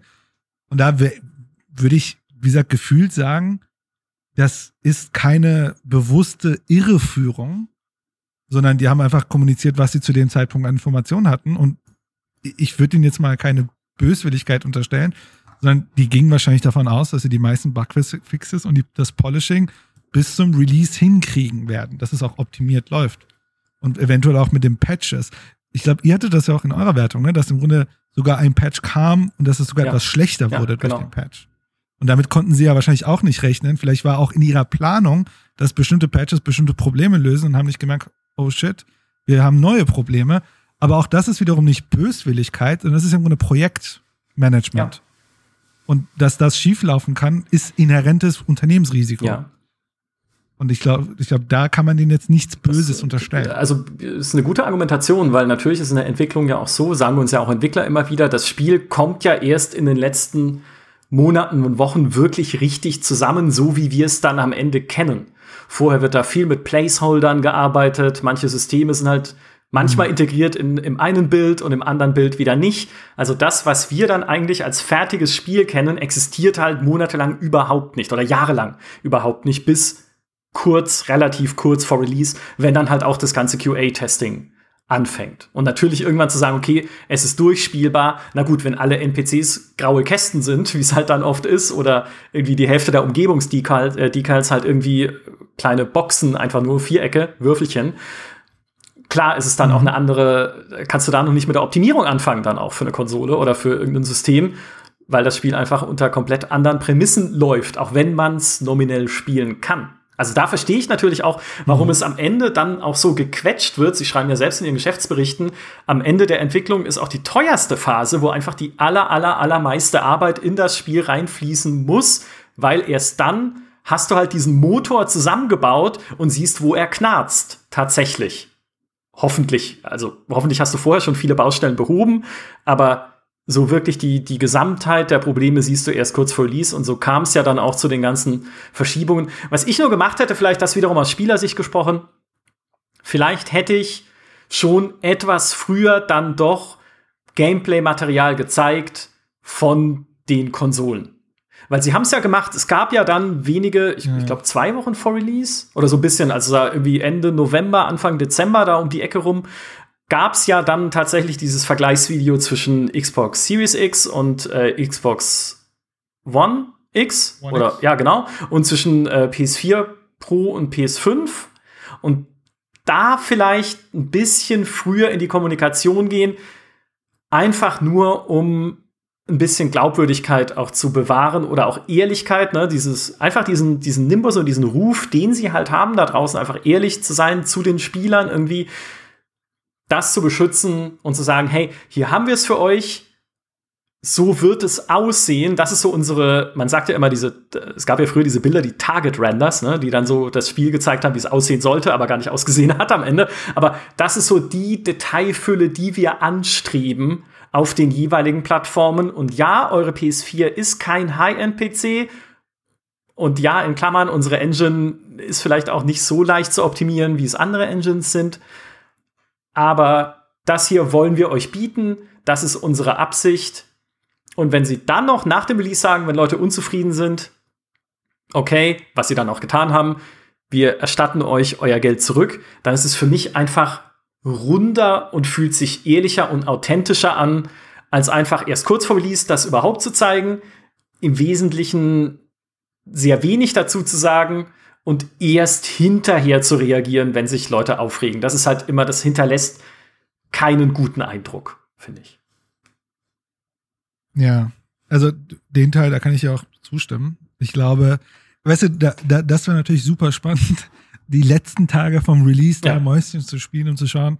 Haben die das auch gemacht, dass sie mit dem auf dem Base Xbox äh, oder PlayStation mal gerannt sind in der Ecke und der Typ war noch nicht gestreamt? Und was haben sie sich in dem Moment gedacht, als sie gesehen haben, oh, morgen veröffentlichen ja. wir das?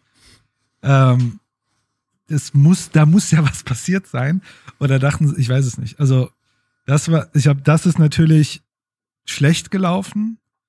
Ähm, ich finde die, die, die, dass sie sich so dafür eingesetzt haben, dass die Leute ihr Geld wieder kriegen, das muss man ja, ihnen wieder zugutehalten. Definitiv, ja. Das ist nicht sehr, und damit haben die sich mit Microsoft, also diese, dieses Class Action Lawsuit, also diese Sammelklage, die dort stattfindet, die, die, das ist ganz interessant, weil die haben diesen Event, dass Sony das vom, vom Store gezogen hat, als sozusagen singulare, singulares Event genannt, das einmalig war und beweist, dass es unspielbar war auf den Current Gen und nehmen das im Grunde als Argumentationsmittelpunkt sozusagen, zu sagen, ja, und vorher haben die uns halt mhm. verarscht mit ihrer Kommunikation. Wohingegen man auch darüber streiten kann, äh, dass Sony hat, ihn, hat das weggenommen, vielleicht ja auch eher so eine Art als Druckmittel. Ich meine, Microsoft hat es ja gelassen, als zu sagen, ey Leute, ihr könnt nicht einfach über unser Kopf hinweg den Leuten sagen, ihr kriegt das Geld zurück. Ich glaube, da war ja auch diese, diese ich nenne es mal, diese Reibung zwischen CD mhm. Projekt und Sony anscheinend. Ähm, aber wie gesagt, als, als Shareholder ihnen jetzt dafür einen reinzuwirken, finde ich jetzt natürlich herausfordernd. Ne? Also ich glaube, der, und wie gesagt, meine Meinung ist, das wird gar nicht vor Gericht gehen. Okay. Da bin ich relativ sicher. Auch diese Anwaltskanzlei, die scheint ja relativ schnell sowas zu produzieren. So, äh, äh, vielleicht so ein Fun Fact. Ich habe gerade das Ding vor mir liegen. Auch die haben Herausforderungen mit den Microsoft-Konsolen. In ihrem Statement steht da Microsoft Xbox X and Microsoft Xbox Series One. Also die haben es auch nicht hinbekommen die Microsoft-Konsolen äh, ja, richtig zu Fairnesshalber muss man sagen, Microsoft schafft ja. das auch nicht. ich blick da auch nicht mehr durch. Ja. ja. Xbox X und Xbox Series One heißt es dort. Aber ja, ich glaube, das ist nochmal so ein besonderes Ding. Ja, die hätten am Ende noch besser kommunizieren können, aber ich glaube, ihnen jetzt Böswilligkeit und irgendwie Raffgierigkeit vorzuwerfen, bewusst die Leute manipuliert zu haben, würde ich das würde ich nicht sehen. Hm, wobei man eine Sache natürlich Full Disclosure mal sagen muss, ähm, dass sie natürlich zu dem Review nur PC-Keys rausgeschickt haben und keine Konsolen-Keys, ist natürlich auch jetzt nicht nee. positiv. Genau, ja, weil richtig, weil sie einfach wussten, dass sie dann durchfallen werden, wenn die Konsolen-Keys da sind. Also verhindern werden sie es nach Release eh ja. nicht können. Aber das, das meine ich halt. Also da einfach nur ehrlicher sagen, hier sind auch die Konsolen-Keys und nein, es ist leider nicht so schön wie auf einem High-End-PC. Es würde einfach einen besseren Eindruck hinterlassen. Und das ist halt eine der Dinge, wie gesagt, wir, wir können äh, CD-Projekt noch nicht ins Köpfchen schauen. Wir werden natürlich uns weiter drum bemühen, äh, Interviews zu kriegen mit den Köpfchen, um drüber zu sprechen, was denn jetzt die Dinge sind, die sie auch als Spieleentwickler und als Unternehmen daraus gelernt haben, was jetzt bei Cyberpunk passiert ist. Ein paar haben wir angesprochen. Werden sie ihre Entwicklungsweise ändern? Werden sie ihre Entwicklungszyklen ändern? Werden sie über Teamstrukturen und Organisation mehr nachdenken, um da mehr Struktur reinzubringen und mehr, ja, mehr mehr Übersicht und Geradlinigkeit, besseres Projektmanagement halt dann am Ende und werden sie vielleicht auch noch mal die Art und Weise überdenken, wie sie vor Release kommunizieren, sowohl was Marketing und Hype angeht, als auch was Kommunikation mit den Spielern angeht, vielleicht über äh, ja, Schwächen der Spiele, die sie machen oder über Dinge, die man halt auch vielleicht nicht von ihren Spielen erwarten darf. Und auch das möchte ich noch mal sagen. Ich finde das Spiel, auch wenn es Schwächen hat natürlich in vielen Bereichen, trotzdem super, weil auch nicht jedes Spiel alles perfekt können muss. Ja? Also ich brauche auch kein mhm. super ausgefeiltes Fahndungssystem in einem Cyberpunk, wenn ich, wenn dieses Fahndungssystem einfach nicht ein fundamental wichtiger und zentraler Bestandteil ist der Spielmechanik. Wenn das Spiel es ausgleichen kann mit anderen Stärken bei den Charakteren und beim Storytelling, ähm, und auch da finde ich es halt dann in der Kommunikation von Entwicklerseite auch nicht verkehrt, wenn man sich hinsetzt und sagt, ja, wir haben ein Fahndungssystem, aber erwartet bitte nicht dasselbe wie in einem GTA. Wir lösen das rudimentärer. Ich, ich glaube, also wer weiß, wie die Erwartungen da draußen sind. Ich meine, es gab natürlich auch viele, ähm, viele Spieler, die mit einem GTA im Zukunftssetting gerechnet haben und dann enttäuscht wären, wenn sie sowas hören. Aber ich würde denken, es gäbe auch viele, die es ihnen verzeihen würden und sagen, okay, hey, solange ihr das Storytelling richtig hinkriegt, solange ihr coole Quests einbaut, solange ihr unvergessliche Geschichten da einfach einbaut, ist es für uns auch okay oder auch sehr gut trotzdem. Also da einfach, das, ich finde fast da ein bisschen mehr Mut zur Ehrlichkeit würde ihn vielleicht auch gut stehen in Zukunft. Das auf jeden Fall. Und wie gesagt, ich glaube, wir haben auch sehr viel kritisiert und so weiter, aber ich glaube, es ist immer noch ein Musterbeispiel für, eine, für ein Spieleentwicklungsunternehmen, das wirklich Gamer First produzieren will. Eine Kommunikation, wie gesagt, ist immer eine Herausforderung ja. für uns. Und für Podcasts. auch für uns. Das war's zum Thema CD-Projekt das war für mich wieder super interessant und super lehrreich. Vielen Dank, Human, dass du nochmal, äh, nochmal, das klingt ja, als wäre es das letzte Mal, nein, dass du wieder bei uns zu Gast warst und auch immer wieder gerne bei uns zu Gast bist, natürlich. Vielen Dank an alle, die uns zugehört haben. Ich hoffe, euch hat es auch Spaß gemacht und ihr fandet die Diskussion so spannend wie ich. Wenn ihr weitere Vorschläge habt, welche Unternehmen wir uns anschauen sollen in diesem Podcast-Format, dann schreibt es wie immer in die Kommentare auf gamestar.de. Da gibt es da noch ein paar Unternehmen, die momentan ausstehen. Wir haben uns jetzt nur aus Aktualitätsgründen für Cyberpunk, äh, für CD-Projekt entschieden. Aber Nvidia wäre vielleicht noch einen Blick wert. Electronic Arts soll gerade Codemasters gekauft haben, habe ich gehört. Und es gibt da draußen ja auch noch jede Menge andere spannende Unternehmen in der Spielebranche, die man sich anschauen könnte. Was macht eigentlich Ubisoft? Wo will eigentlich Ubisoft so hin? Naja, vielleicht schauen wir es uns mal an in einer der nächsten Folgen. Macht's gut, bis dahin. Tschüss. Adios.